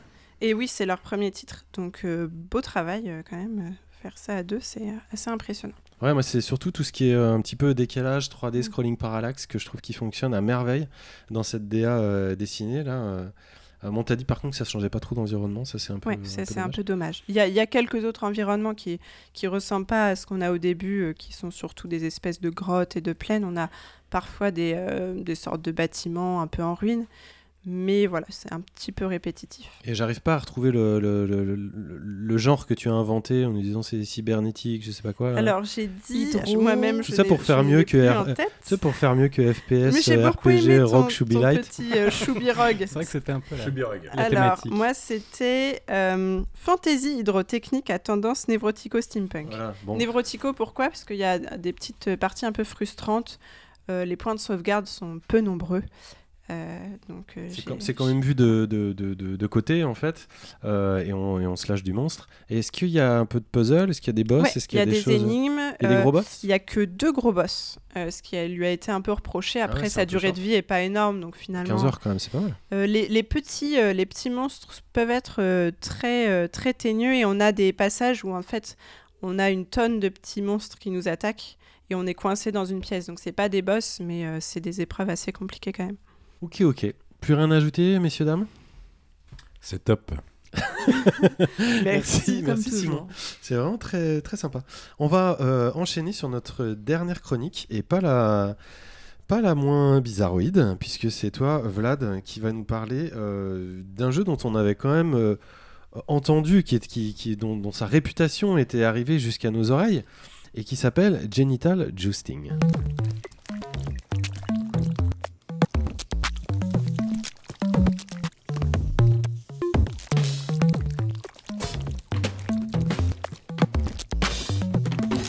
Et moi, ça va être beaucoup plus simple sur la définition, hein, puisque c'est un jeu euh, de Sgeg, je crois qu'on peut juste le dire comme ça. Euh, donc ça va être le moment de En préciser... coop selon. Euh, on va préciser tout de suite que cette chronique n'est pas destinée à notre public le plus jeune, donc euh, amis auditeurs, euh, Peggy 18. chers parents, euh, c'est le moment de faire pause, euh, Genre, ils vont t'écouter. d'éloigner vos enfants, Et Là, c'est là, tout le monde se rapproche, tout le monde monte le enfants et- et volume. d'enfiler votre casque. euh, pour cette chronique. Euh, donc Genital Jousting, euh, joute de partie génitale, a été développé par euh, Free Lives, le studio qui était également à l'origine de Broforce. Euh, comme c'est un peu un, un épisode de Saint-Valentin, finalement je me suis dit que c'était peut-être le jeu le plus approprié euh, Tout à fait. pour, approprié. pour cette période. Dans dans l'univers de, de Genital Jousting, qui est un univers coloré, acidulé, et entièrement peuplé donc d'appareils génitaux masculins complets, euh, pénis et testicules. Euh, et il est plein donc de, de pénis. Alors étonnamment, il y, a des- il y a des pénis mâles et des pénis femelles euh, qui se distinguent pour l'essentiel euh, par, leur, par leur prénom.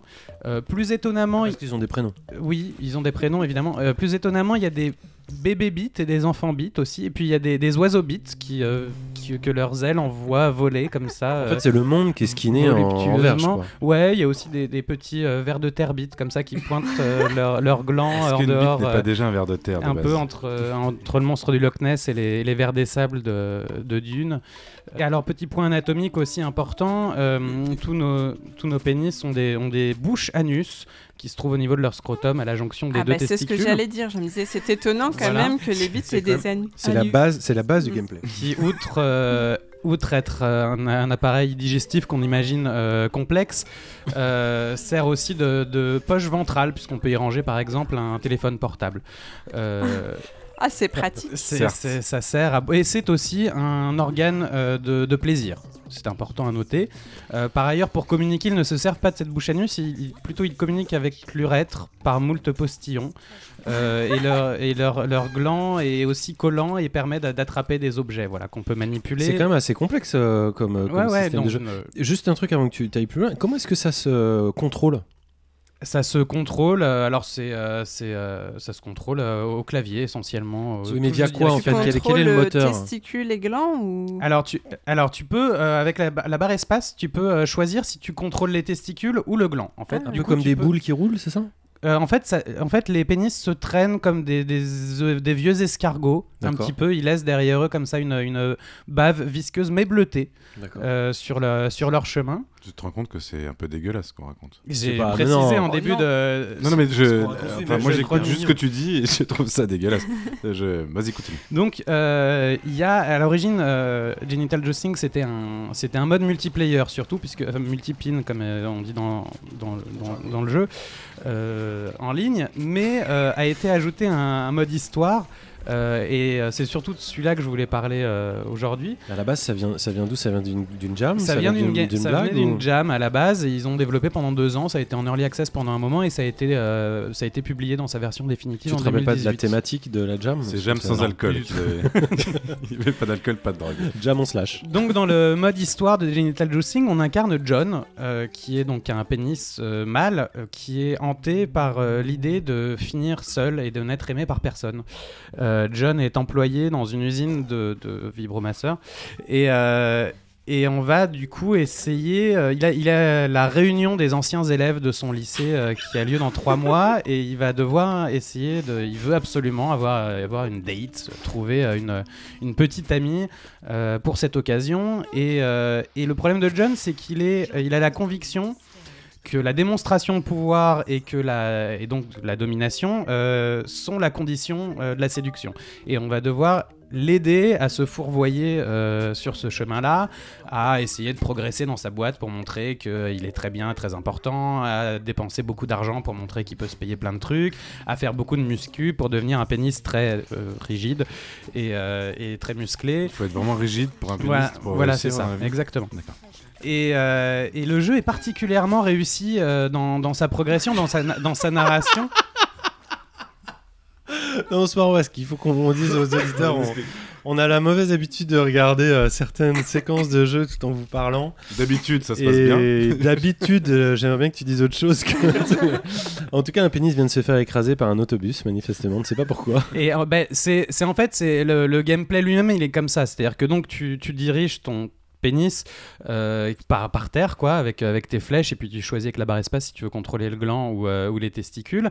Et puis tu dois euh, progresser dans des mondes un peu labyrinthiques. Alors il va y avoir effectivement tout un tas d'obstacles parfois des, des pénis qui viennent dans l'autre sens des, des camions qui traversent euh, des, des niveaux plus compliqués avec des scies et des trucs comme ça qui provoquent des choses très très très gênantes et pleines de malaise mais c'est super bien c'est super intelligent c'est- très bien fait euh, oui Ça, oui, non, ça raconte quoi? Enfin, je... et en fait, en Oui, fait, ce, euh, Raconte ce John, jeu, La vie de John. sous ses- son aspect de grosse blague, en fait, a Mm. été conçu comme étant un cheval de Troie par, euh, par les développeurs pour s'adresser à un public qui ils, ils savent qu'ils vont toucher un public de, de, de mâles blancs euh, un peu trentenaire, quarantenaire, et pour, euh, pour les forcer à, à se confronter à des questions sur le patriarcat et sur, euh, sur la séduction et sur la question de la masculinité, de la séduction, ça, du rapport senti. aux femmes et tu le sens complètement. Le, le jeu est vraiment là-dessus. Et donc toute cette partie mode histoire est vraiment, est vraiment autour de cette conception vraiment très américaine de ce que, ce que sont les rapports hommes-femmes et de ce que doit être la séduction et de ce qu'est la masculinité aussi. Et, euh, et c'est hyper intéressant. Et ça a été développé en fait au début en multijoueur. Donc sans ce mode histoire, mais avec la même idée, mais euh, intégré aux mécaniques de jeu, c'est-à-dire de forcer les joueurs et ben, à avoir, euh, avoir des pénis qui euh, se montent les uns les autres dessus, euh, autour de, questions de, de la pénétration aussi, de, ne pas voir qu'il y aurait que l'acte de, pénétrer qui serait, qui serait le, le, truc intéressant et la, forme de pouvoir, mais que le fait d'être pénétré peut être intéressant aussi. Et toutes les mécaniques de jeu sont construites par rapport à ça, et puis à de se demander si vous ressentez du malaise en jouant à ce jeu ou en regardant, ben, pourquoi euh, Tu t'es senti euh, comment justement euh, T'as as joué quelques heures à ça? Ah, J'ai bah, le, alors la, le mode euh, Histoire. le mode histoire il dure une heure et demie à peu près. Et t'as pris du. Enfin, je veux dire, t'as. J'ai pris du plaisir. C'est pas ce que je veux dire. T'as passé un moment C'est super drôle, c'est super bien foutu. Il y a des moments un peu trash, euh, il y a des moments de malaise, mais qui ont plus lieu en fait dans le mode histoire que dans le mode multijoueur. Euh, parce qu'il est un peu construit comme ça aussi. Enfin, c'est. Mais c'est vraiment. c'est Ouais, j'ai. A- Oui. on, avait parlé de What the Golf euh, pendant l'Indiecade. et Il y a un petit côté What the Penis aussi. euh, Il y a un là. peu un côté What the Penis, ouais. Moi, je trouve ce qui est très fort, c'est que j'ai pas envie de te demander euh, de poser la question pourquoi, parce que j'aurais peur que tu me réponds bah parce que, mais mais plus je pose la question du comment. Comment est-ce que c'est possible d'arriver à faire un, un jeu comme ça? Et je Bah, le dis avec je te le dis avec énormément, énormément de bienveillance parce que je trouve que c'est un exploit d'arriver à faire euh, un mode story euh, qui se tient. Et, euh, et, et nous franchement on a envie d'y jouer là. On a c'est envie, envie de mettre les mains dessus quoi. Encore une fois, pourquoi ils auraient pu vouloir parler de n'importe quoi? Ils sont très clairs là-dessus. C'est un jeu sur, sur le patriarcat et sur la man- j'ai bien entendu masculinité. j'ai bien entendu. Ça me ça fait C'est écho une à ce qu'on grosse a dit blague le- aussi, et c'est un jeu très drôle avec, avec des bits. mais ça fait écho à ce qu'on a dit le mois dernier si tu veux sur euh, sur, sur des mecs qui arrivaient pas à, à- à développer euh, seuls euh, leur relation Commencez par jouer à ce jeu, déjà essayer de faire marrer euh, des gens autour de vous, des garçons ou des filles. Et déjà, socialement, c'est hyper drôle, quoi. C'est plus intelligent que, ce qu'on- que, que d'aller te toquer chez un, un soi-disant coach en séduction de mes deux, quoi. Rappelle qui sont les gars qui ont fait ça? Parce que c'est Euh, euh, Free Lives, quand ils ont fait Broforce. Broforce, qui était, qui Qui était déjà truc- marrant, ouais. qui était un truc déjà complètement décalé, génial, de, ouais, de- une critique aussi. Ouais, Et, de, ouais, de, gros- de de- grosses couilles posées sur la table C'est aussi, ça, quoi. mais- très marrant, quoi. Mm. Et ces gens-là, ils sont, euh, c'est une team euh, qui est Ils- composée justement de mecs ou... Ils sont une quinzaine, alors ils sont beaucoup d'hommes blancs, euh, et ils l'admettent. Mhm. Euh, ils savent qu'ils le font aussi pour eux, ce jeu, que c'est quelque chose sur lequel ils ont envie de travailler, euh, qui sont... euh, voilà, Une qui- sorte d'autocritique un petit peu de... bah, un peu de ce qui a être. été pu être aussi leur, euh, leur parcours à un moment donné, et euh, des, des questions qui se posent, des questions qui se sont posées. Euh, J'étais resté à des arènes fermées où juste euh, des sexes masculins essayaient de, de, de, de faire des, des sodomies en fait entre eux à quatre en coop et là vraiment le jeu a, a explosé littéralement de- dans, dans son envergure quoi. Euh, ils ont prévu des, des DLC euh, Ah, un, deux- un, deux- un, Non, je un pense numéro pas. 2 en VR ou Je pense pas, pas en VR. je, je pense pas, je, je crois pas que ce soit encore prévu. un Battle Royale Ah, peut-être. Peut-être un Battle Royale. Euh, sachant que dans ce que tu dis là, qui est sur le mode multipin, euh, tu dis assez spontanément où, où les pénis essayent de se sodomiser, mais il y a notamment des modes où le but c'est d'être sodomisé, c'est pas de sodomiser les J'entends autres. bien, Et- j'entends et bien, tu gagnes plus, Plus de bonus, plus plus, d'XP. plus t'es attirant et plus les autres viennent euh, te, te sodomiser, plus tu, plus tu gagnes de, de points. Exceptionnel. Un grand titre. euh, il faut quand même oser y jouer. Hein, je sais pas, il faut, il faut oser le mettre sur son écran, mais c'est hyper drôle. C'est très joli d'ailleurs. C'est plus. super bien, c'est très hyper joli, bien poli, euh. La physique est vraiment. euh, est vraiment Attends, on peut jouer au foot avec, euh, avec deux Mais attends, il y a des minigames partout Mm. en fait. non, mais ça me botte trop ton truc. Allez au moins voir un trailer de gameplay. Je pense que vous serez pas, euh, vous serez pas, vous serez pas déçus. Euh, nous, on difficile. valide à, à 200%. C'est difficile d'être déçu quand même. hein. Ouais, ça serait bien de les recevoir aussi. c'est- c'est- Tu parles de quoi? Ces gens-là. Ah, des gens, ouais. Ah bah oui, il faut aller à, à Bali, si j'ai bien Plaisir compris. d'offrir, joie de recevoir. On va enchaîner euh, tranquillement sur nos snacks.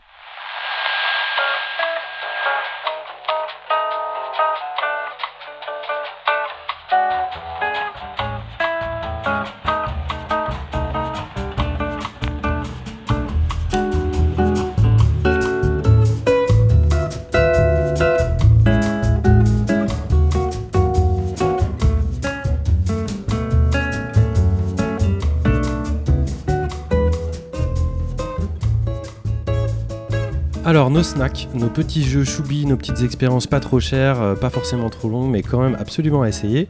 Euh, c'est comme tous les mois, et on va commencer par toi, Vladimir. Euh, Foldscape de Porpentine, qui est une créatrice de jeux vidéo. On touche vraiment à la limite de, l'exercice et à la limite de ce que peut être un jeu vidéo. Euh, c'est un jeu que vous pouvez trouver sur Itch. Vous téléchargez donc le, le zip, vous le dézippez et là vous avez tout un tas de choses euh, dans lesquelles vous allez, euh, vous allez expérimenter, vous allez ouvrir des dossiers, des fichiers, des machins, des trucs, vous allez vous balader à l'intérieur. C'est un peu labyrinthique, c'est super bien, c'est très poétique, c'est assez, assez chouettement écrit. Euh, c'est vraiment une expérience intéressante et, et, rare. Et je, je, vous enjoins, comme dirait mais François. Mais c'est un, jeu de bureautique On est à Ouais, mais je, je, peux pas vraiment ah, dire plus. Pour... Enfin, voilà, c'est faut, faut, faut y aller, faut aller, faut, faut y aller. Enfin, faut, vraiment, faut y aller. Est-ce que tu peux répéter le nom parce que j'ai pas bien compris? Foldscape. Ça s'écrit. Ah oui, Fold. Foldscape. D'accord. Comme un paysage de, de dossier. D'accord. Bon, bah, essayez ça. Bénédicte. Alors, euh, moi, je vais vous parler de How to Be a Tree euh, de Zaphos. Euh, qui est aussi voilà une petite pépite Ichayo, comme on aime les présenter. Vrai. Donc, est-ce que vous vous êtes déjà demandé comment c'était d'être un arbre? How to be a tree vous montrera que cette vie n'est pas si facile qu'il n'y paraît, surtout quand on est un arbre rebelle qui n'écoute pas les volontés de son créateur et qu'on part en gambadant à l'aventure dans des mondes plus fantasques les uns que les autres. Donc voilà, on est, on est un arbre dans un graphisme très basique un créateur nous dit de rester euh, parfaitement immobile, de ne rien faire, et c'est comme ça qu'on est un arbre. Mais bien sûr, on va tenter des choses, on va se déraciner, on va se déplacer, on va escalader ne se passera des pas montagnes. Comme prévu. Et on va vivre de super aventures. Et c'est disponible gratuitement sur Itch.io ah, pour Petite PC. musique gratuite. Bah, c'est cool, c'est vrai qu'on a déjà été des, des, des, tartines de beurre, on a été des Mmh. montagnes, euh, on a été euh, tout un tas de choses, une chèvre aussi. Une euh, cubique. cubique. Un coq. Why not? On ira voir ça. Ariane? Oui, moi c'est What Never Was de Ake Hallgren de Suède. Donc c'est un level designer qui a travaillé sur Rage 2 et Tom Clancy de Division, qui a décidé de faire son propre jeu. Et c'est sublime. C'est la, c'est la première euh, D'aller partie qui est Pardon. disponible sur euh, Stitch et euh, sur Itch et Steam. Et en fait, c'est un puzzle solving à la première personne et il y a plein de mystères à percer. C'est un mélange de Myst, Indiana Jones et Lovecraft. C'est sur PC et Mac et c'est gratuit. D'accord, c'est joli? C'est très beau. C'est vraiment très très beau. Et euh, et il y a plein de petits secrets. Il y a des... C'est un peu comme The Room 3 que j'avais Ah ouais, présenté bah ouais, il, y a carrément, trois, il y a trois mois. Et euh, c'est la première partie, donc ça dure 15 minutes, mais ça vaut vraiment le coup de, de tester. D'accord, d'accord. Alors moi je vais vous parler d'un jeu qui s'appelle euh, Dino Game, qui est un jeu d'un collectif euh, qui s'appelle Sock Pop Collectif, qui est un petit peu le, pendant euh, peut-être néerlandais de Klondike, je ne sais pas du tout. C'est un groupe de, de, de quatre jeunes game designers qui, qui abordent fièrement sur leur site, nous sortons deux jeux par mois. Et du coup ils s'y tiennent, c'est vachement bien ce qu'ils font. Donc Dino Game c'est un, un jeu un petit peu en hommage à, Orchid to Dusk de, Paul, en tout cas le- la thématique est, proche. Euh, on joue euh, dans un monde de dinosaures il y a un extraterrestre qui s'est perdu en fait, qui est arrivé là et qui doit arriver à rejoindre sa, navette spatiale. Donc vous me connaissez, hein, c'est évidemment choubi tout plein. Il faudra construire des petites échelles, accéder à des fruits pour se faire aimer des dinos, pour qu'ils nous laissent tranquilles le temps qu'on crave, de quoi repartir dans la navette. Bref, il y a quatre modes pour affiner euh, le pixel art. Ça c'est j'adore. Il y a des sons poupidou, Donkey Konga, en veux-tu, en voilà. Et à 3, à 3 dollars sur Itch.io, je serais trop conseiller d'essayer, ça. C'est, vraiment sympa, d'autant plus que je viens de voir euh, de la même bande un jeu de locomotive qu'il me tarde d'essayer, peut-être pour le, pour le mois prochain. Je me tourne vers, euh, vers Paul. Est-ce que euh, tu n'aurais pas un petit snack derrière les fagots à nous conseiller? Alors, je t'avoue que genre récemment j'ai joué à très peu de jeux, mais du coup je voulais parler plus de jeux qui me tiennent à cœur, plus sur le long terme. Et euh, je pense que enfin tout le monde aura déjà entendu parler au moins de Kentucky Route Zero, qui est un peu un gros poids de- Carrément, ouais. du jeu indé. Mais ce qui me fascine vraiment avec ce jeu, c'est tous les interludes qui ont sorti entre les différents actes, qui sont tous gratuits à ma connaissance. Et comme là il y a quatre actes qui sont sortis, ça doit faire trois interludes. Euh, et chaque interlude est vraiment une expérience à part entière qui, se, qui fait partie de la narration globale du, du jeu en cinq actes du coup mais qui aussi est vraiment intéressant juste en tant que pièce unique à explorer seul. Et c'est des choses vraiment qui me fascinent, et la dernière en particulier est incroyable, elle est vraiment... Enfin, c'est une espèce d'histoire qui a à la fois un élément de vidéo non interactive, et euh, en parallèle, la version interactive du studio pendant que la vidéo est enregistrée, un peu comme nous si on avait un jeu vidéo du podcast pendant qu'il est enregistré, euh, de la perspective d'une des personnes qui s'occupe techniquement du coup de- d'enregistrer la vidéo. Tu peux rappeler le nom du studio qui a fait, euh, qui a fait ça? Euh, Cardboard Company. Ouais, c'est ça. Et, et du coup, ouais, donc l'interlude en question qui s'appelle, euh, je sais pas du tout prononcé, je crois que c'est, je sais même pas si c'est de l'espagnol, mais c'est Un Pueblo de Nata, le nom de ce dernier, de ces derniers interludes. Et il est vraiment incroyable en termes de juste faire le parallèle justement entre la vidéo que tu regardes soit avant, soit après, et l'interlude qui apporte l'envers du décor un peu sur ce qui s'est passé dans la vidéo. Cool. Bah, on ira voir ça. À mon avis, euh, ça se trouve un peu, euh, un peu partout, hein, j'imagine. Je te regarde, mais euh, tu y, tu y avais pas joué Je sais pas pourquoi tu me regardes. J'ai Parce pas que joué je aux pensais- je interludes. pensais non, pas Il se trouve sur le site, du, C'est sur le le site site de aussi. Kentucky Route Zero, en fait, a un lien vers tous les interludes. Eh ben, on va, on va mettre le, le- le lien euh, directement sur notre site si ça vous intéresse. Et toi, Diff, t'as quelque chose à nous, à nous conseiller? Ouais, euh, moi c'est plutôt un jeu mobile qui s'appelle Marching Order. Et, Marching Order. euh, et c'est un petit jeu super choupi où en fait euh, on a une petite fanfare avec des, petits animaux. Et euh, en fait euh, ils envoient des notifications à leur chef de fanfare en disant non mais moi je préfère derrière le croco ou j'aime pas trop les poils, du coup je préfère aller devant euh, celui qui a des poils pour pas. Enfin bref. Et en fait notre, le but du jeu ça va être de remettre les animaux dans le bon ordre pour que la fanfare se porte bien. Sachant que tout passe par ces petites notifications qui sont envoyées au chef de fanfare. Et c'est, il me semble qu'il a environ 2 euros sur l'Apple Store et sur Android. Et c'est vraiment cool. Eh ben, on ira voir ça. C'est cool. Eh ben, c'était un joli tour de table. Euh, merci à tous, sauf à Simon qui n'a pas fait son travail Oh, ce mois-ci. ils avaient rien entendu. Mais- Ouais, voilà, il y en a toujours un, euh, un par mois, hein, c'est comme ça. On va enchaîner tranquillement vers la fin de cette émission euh, avec nos quartiers libres.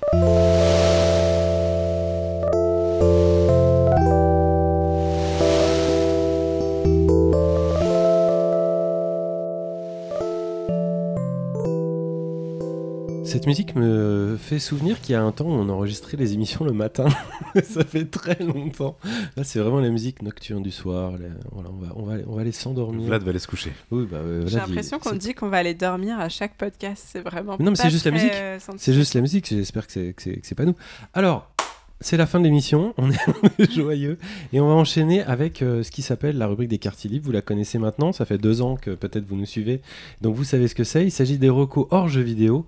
Et Vladimir, vu que tu es fatigué, c'est toi qui vas commencer. Je sais pas pourquoi tu as décidé que j'étais fatigué. Euh, oui, Il Miracolo, euh, une série italienne produite par Arte. qui se passe dans une Rome actuelle. On suit plusieurs personnages, dont le Premier ministre, sa femme, une biologiste, un, un curé euh, qui, comme dirait François, va connaître de malheureux déboires. Euh, et euh, on est à quelques jours avant un référendum sur la sortie ou non euh, de l'Italie de l'Union européenne. Et au milieu de tout ça, on trouve euh, dans la cave d'un mafieux visiblement traumatisé une euh, petite statuette en plastique d'une Marie euh, qui pleure du sang, et pas qu'un petit peu, elle pleure 9 litres de sang par heure. C'est beaucoup. à partir de là, euh, tout explose. Euh, c'est vraiment super bien comme série. C'est politique, mais c'est, enfin, c'est, c'est hyper intéressant. C'est très bien mis en scène. C'est, vraiment chouette. Voilà. Donc allez-y. C'est Arte. c'est super. Ah, C'est super. Simon, toi qui n'as rien foutu pour ce podcast, est-ce que tu as au moins un quartier libre J'ai fait plein de choses. sur Non, mais on a le droit d'être en vacances, hein, tu vois, il n'y a pas de souci. Je suis pas du tout en vacances. Ce mois-ci, je vais vous parler de, de musique pour changer euh, et je me rapproche de bon, le collectif parce qu'apparemment vous êtes plus physiquement dans le nord. Et moi, je suis parti en Belgique. Euh, vous connaissez Balthazar Le groupe Balthazar? Bah, Il a sorti un album là, le 25 janvier dernier. Et euh, alors, moi, je connaissais pas très bien le groupe, mais je viens de le découvrir et je trouve ça extraordinaire. Ils ont sorti un magnifique pot pourri musical euh, qui va de la pop traditionnelle à la musique africaine du Nord, euh, qui est extraordinaire. Chaque chanson est vraiment hyper bien produite. Euh, je sais pas qui. Je, je peux aller jusqu'à savoir qui était leur producteur. Mais donc Fever, leur dernier album, c'est leur cinquième, et vraiment ce qui va m'accompagner, je pense, à un bon moment tellement. alors il est assez long, hein, il y a une quinzaine de chansons, et chaque chanson est unique, c'est quasiment un tube. Je voilà, c'est, je suis vraiment sous le choc euh, de, de cet album. Je vous, je vous enjoins à, à l'écouter euh, pendant de longues, de longs mois. Merci Simon. Merci. Bénédicte, est-ce que c'est ton quartier libre ce mois-ci? Alors moi, c'est aussi euh, de la musique. Euh, c'est Why You So Crazy, le nouvel album des Dandy Warhols, euh, que vous pouvez connaître pour des titres comme Bohemian Like You ou euh, We Used to Be Friends. Ce nouvel album est complètement foutraque. Euh, L'ordre et le style des chansons paraissent n'avoir aucun sens, mais c'est très plaisant à écouter. Comme euh, une découverte culinaire que j'avais fait dans mon enfance, qui était le sandwich Kiri Nutella saucisson. Et euh, mon titre préféré de l'album, c'est Motor City Steel. Et je glisse comme ça très rapidement un deuxième quartier libre. Oh là là. Oh là, oh le putsch. Vas-y, vas-y.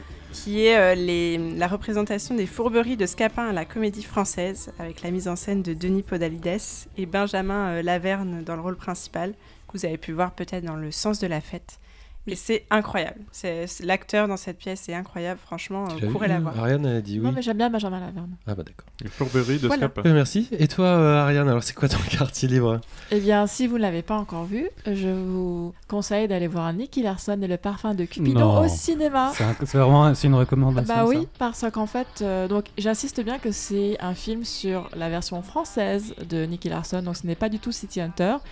Pour ceux qui ont vu le manga au Club Dorothée, eh bien il y a plein de références euh, au dessin animé, mais aussi au Club Dorothée et aux autres dessins animés qui, qui passaient au Club Dorothée. Euh, J'ai rigolé, c'était pas mal du tout. Euh, petite mention à Laura qui était plutôt réussie. Et ça dure une heure et demie et franchement, euh, ça vaut le coup. Simon je, te, Simon, je te félicite parce que t'as t'as- t'as rien dit. Bah, je l'ai Il vu. C'est vraiment gentil. Je l'ai vu. et c'est t'as aimé un- c'est- Non. Mais, euh, mais Ah ça bah, passe- tu peux pas le dire. tu peux Non, pas- ça, ça passe vite. Euh, Et toi, François? Et ben moi aussi, je vais vous faire une, euh, une, reco, euh, une reco ciné, parce que moi j'ai j'ai un petit coup de cœur euh, boum boum euh, ce mois-ci. J'ai vu sur le tard un film qui s'appelle euh, The Looming Storm, qui a été sous-titré en français Une pluie sans fin, qui est un thriller chinois écrit et réalisé par Dong Ye, qui est son premier long métrage. Euh, ça se situe dans le sud de la Chine, euh, peu de temps avant la rétrocession de Hong Kong euh, à la Chine en 97. Et il y a des meurtres qui sont commis sur, euh, sur des jeunes femmes, une espèce de serial killer. Et comme la, police n'avance pas beaucoup sur l'enquête, le chef de la sécurité d'une vieille usine euh, toute pourrie euh, de, de- l'État se met à enquêter par lui-même. Euh, et devient complètement obsédé par, euh, par cette enquête. Et c'est il y a un mood incroyable en fait. Il pleut tout le temps dans le film. La photo est sublimissime. C'est un- une enquête sur un serial killer comme je l'ai dit mais il y a, il y a beaucoup d'humour. Et j'étais subjugué notamment par euh, la musique d'un jeune compositeur qui s'appelle Ding Ke ou Ding Ke, je ne sais pas comment ça se prononce, et qui est chinois aussi et qui euh, vit à Paris. Euh, donc je ne peux que vous conseiller aussi de voir ce film, euh, vous le regardez en DVD ou en Blu-ray, je ne sais pas, euh, qui s'appelle Une pluie sans fin. Je vais terminer euh, ce tour de table par nos deux invités. Paul, est-ce que tu aurais une, une reco hors jeu vidéo à nous conseiller? Euh, du coup, moi, je vais recommander euh, Tokyo Gegege. Donc, Tokyo comme la ville, Gegege, c'est G-E-G-E-G-A-Y. Euh, c'est une troupe de danse et un groupe de musique euh, japonais. C'est un groupe de femmes qui font justement une espèce de danse. Euh, c'est classifié comme de la vogue, mais vraiment, ça prend des influences dans tous les sens, à la fois du hip-hop, euh, du burlesque, de ce genre de choses. Et donc, tous leurs clips de musique ont une, un, clip de musique qui est chorégraphié par la meneuse de la troupe qui s'appelle Mickey, qui et une chorégraphe également de très grand talent et en plus elles dansent toutes super bien. Mais ce qui est encore plus intéressant pour moi, c'est de voir leurs performances en live. Euh, malheureusement, elles n'arrêtent pas de disparaître de YouTube, donc faut fouiller un petit peu des fois. Mais euh, c'est vraiment quelque chose d'incroyable. Elles ont un talent particulier, mais aussi vraiment une patte artistique qui est différente de juste des danses un peu génériques, en- entre guillemets, où euh, elles mêlent vraiment des influences à la fois très modernes et très, euh, bah, encore une fois, du burlesque, de- du hip-hop, etc. Euh, pour faire quelque chose de très intéressant, très queer, très, très beau. Tu peux rappeler leur nom? Tokyo Gegege. Super cool. On mettra le lien euh, sur notre site. Et enfin, on termine par toi, Zif. Qu'est-ce que tu peux nous recommander? Alors moi, je voudrais vous recommander un site internet qui s'appelle Grim Grains et qui rassemble plein de recettes euh, de cuisine qui ont été... euh, Alors le site a été fait par Reka Bellum et Devin Lulin Vega. Peut-être que vous avez entendu parler d'eux. Ce sont d'ailleurs deux développeurs de jeux vidéo qui sont en ce moment sur un petit bateau au milieu du Pacifique. Ils ont tout quitté et maintenant ils développent des jeux sur leur bateau. Et ils tiennent aussi ce site internet qui est hyper coloré et illustré parce que donc Reka illustre tous les ingrédients et les recettes euh, qui, qui sont postés dessus.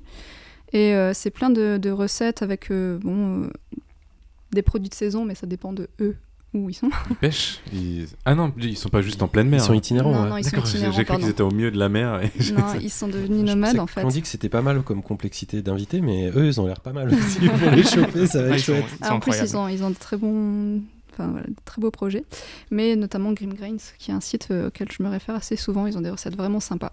Si vous voulez faire votre pain maison, il y a une super recette du knot bread super bien. Et ben carrément. Et ben on va faire ça. On va rappeler à nos auditeurs qui peuvent euh, suivre euh, toute la production de Clondic sur clondic.fr. On va vous remercier euh, infiniment d'être venu avec nous ce soir.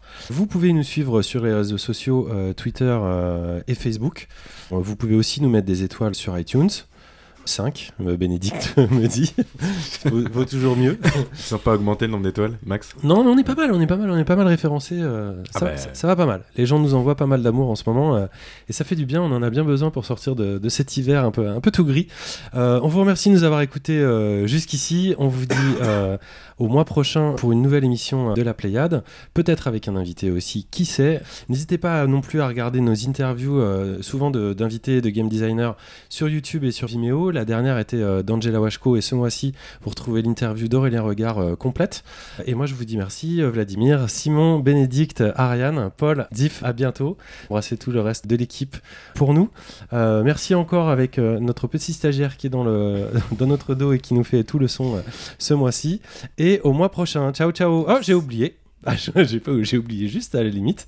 On se quitte sur la musique euh, des crédits de Away Journey to the Unexpected qui est composée par euh, Kazuhiko et chantée par Aya. Vous allez voir, c'est du mélange français et japonais et c'est super cool. Bonne soirée à tous, bonne journée à tous, ça dépend comment vous écoutez. Ciao ciao Salut Bye bye.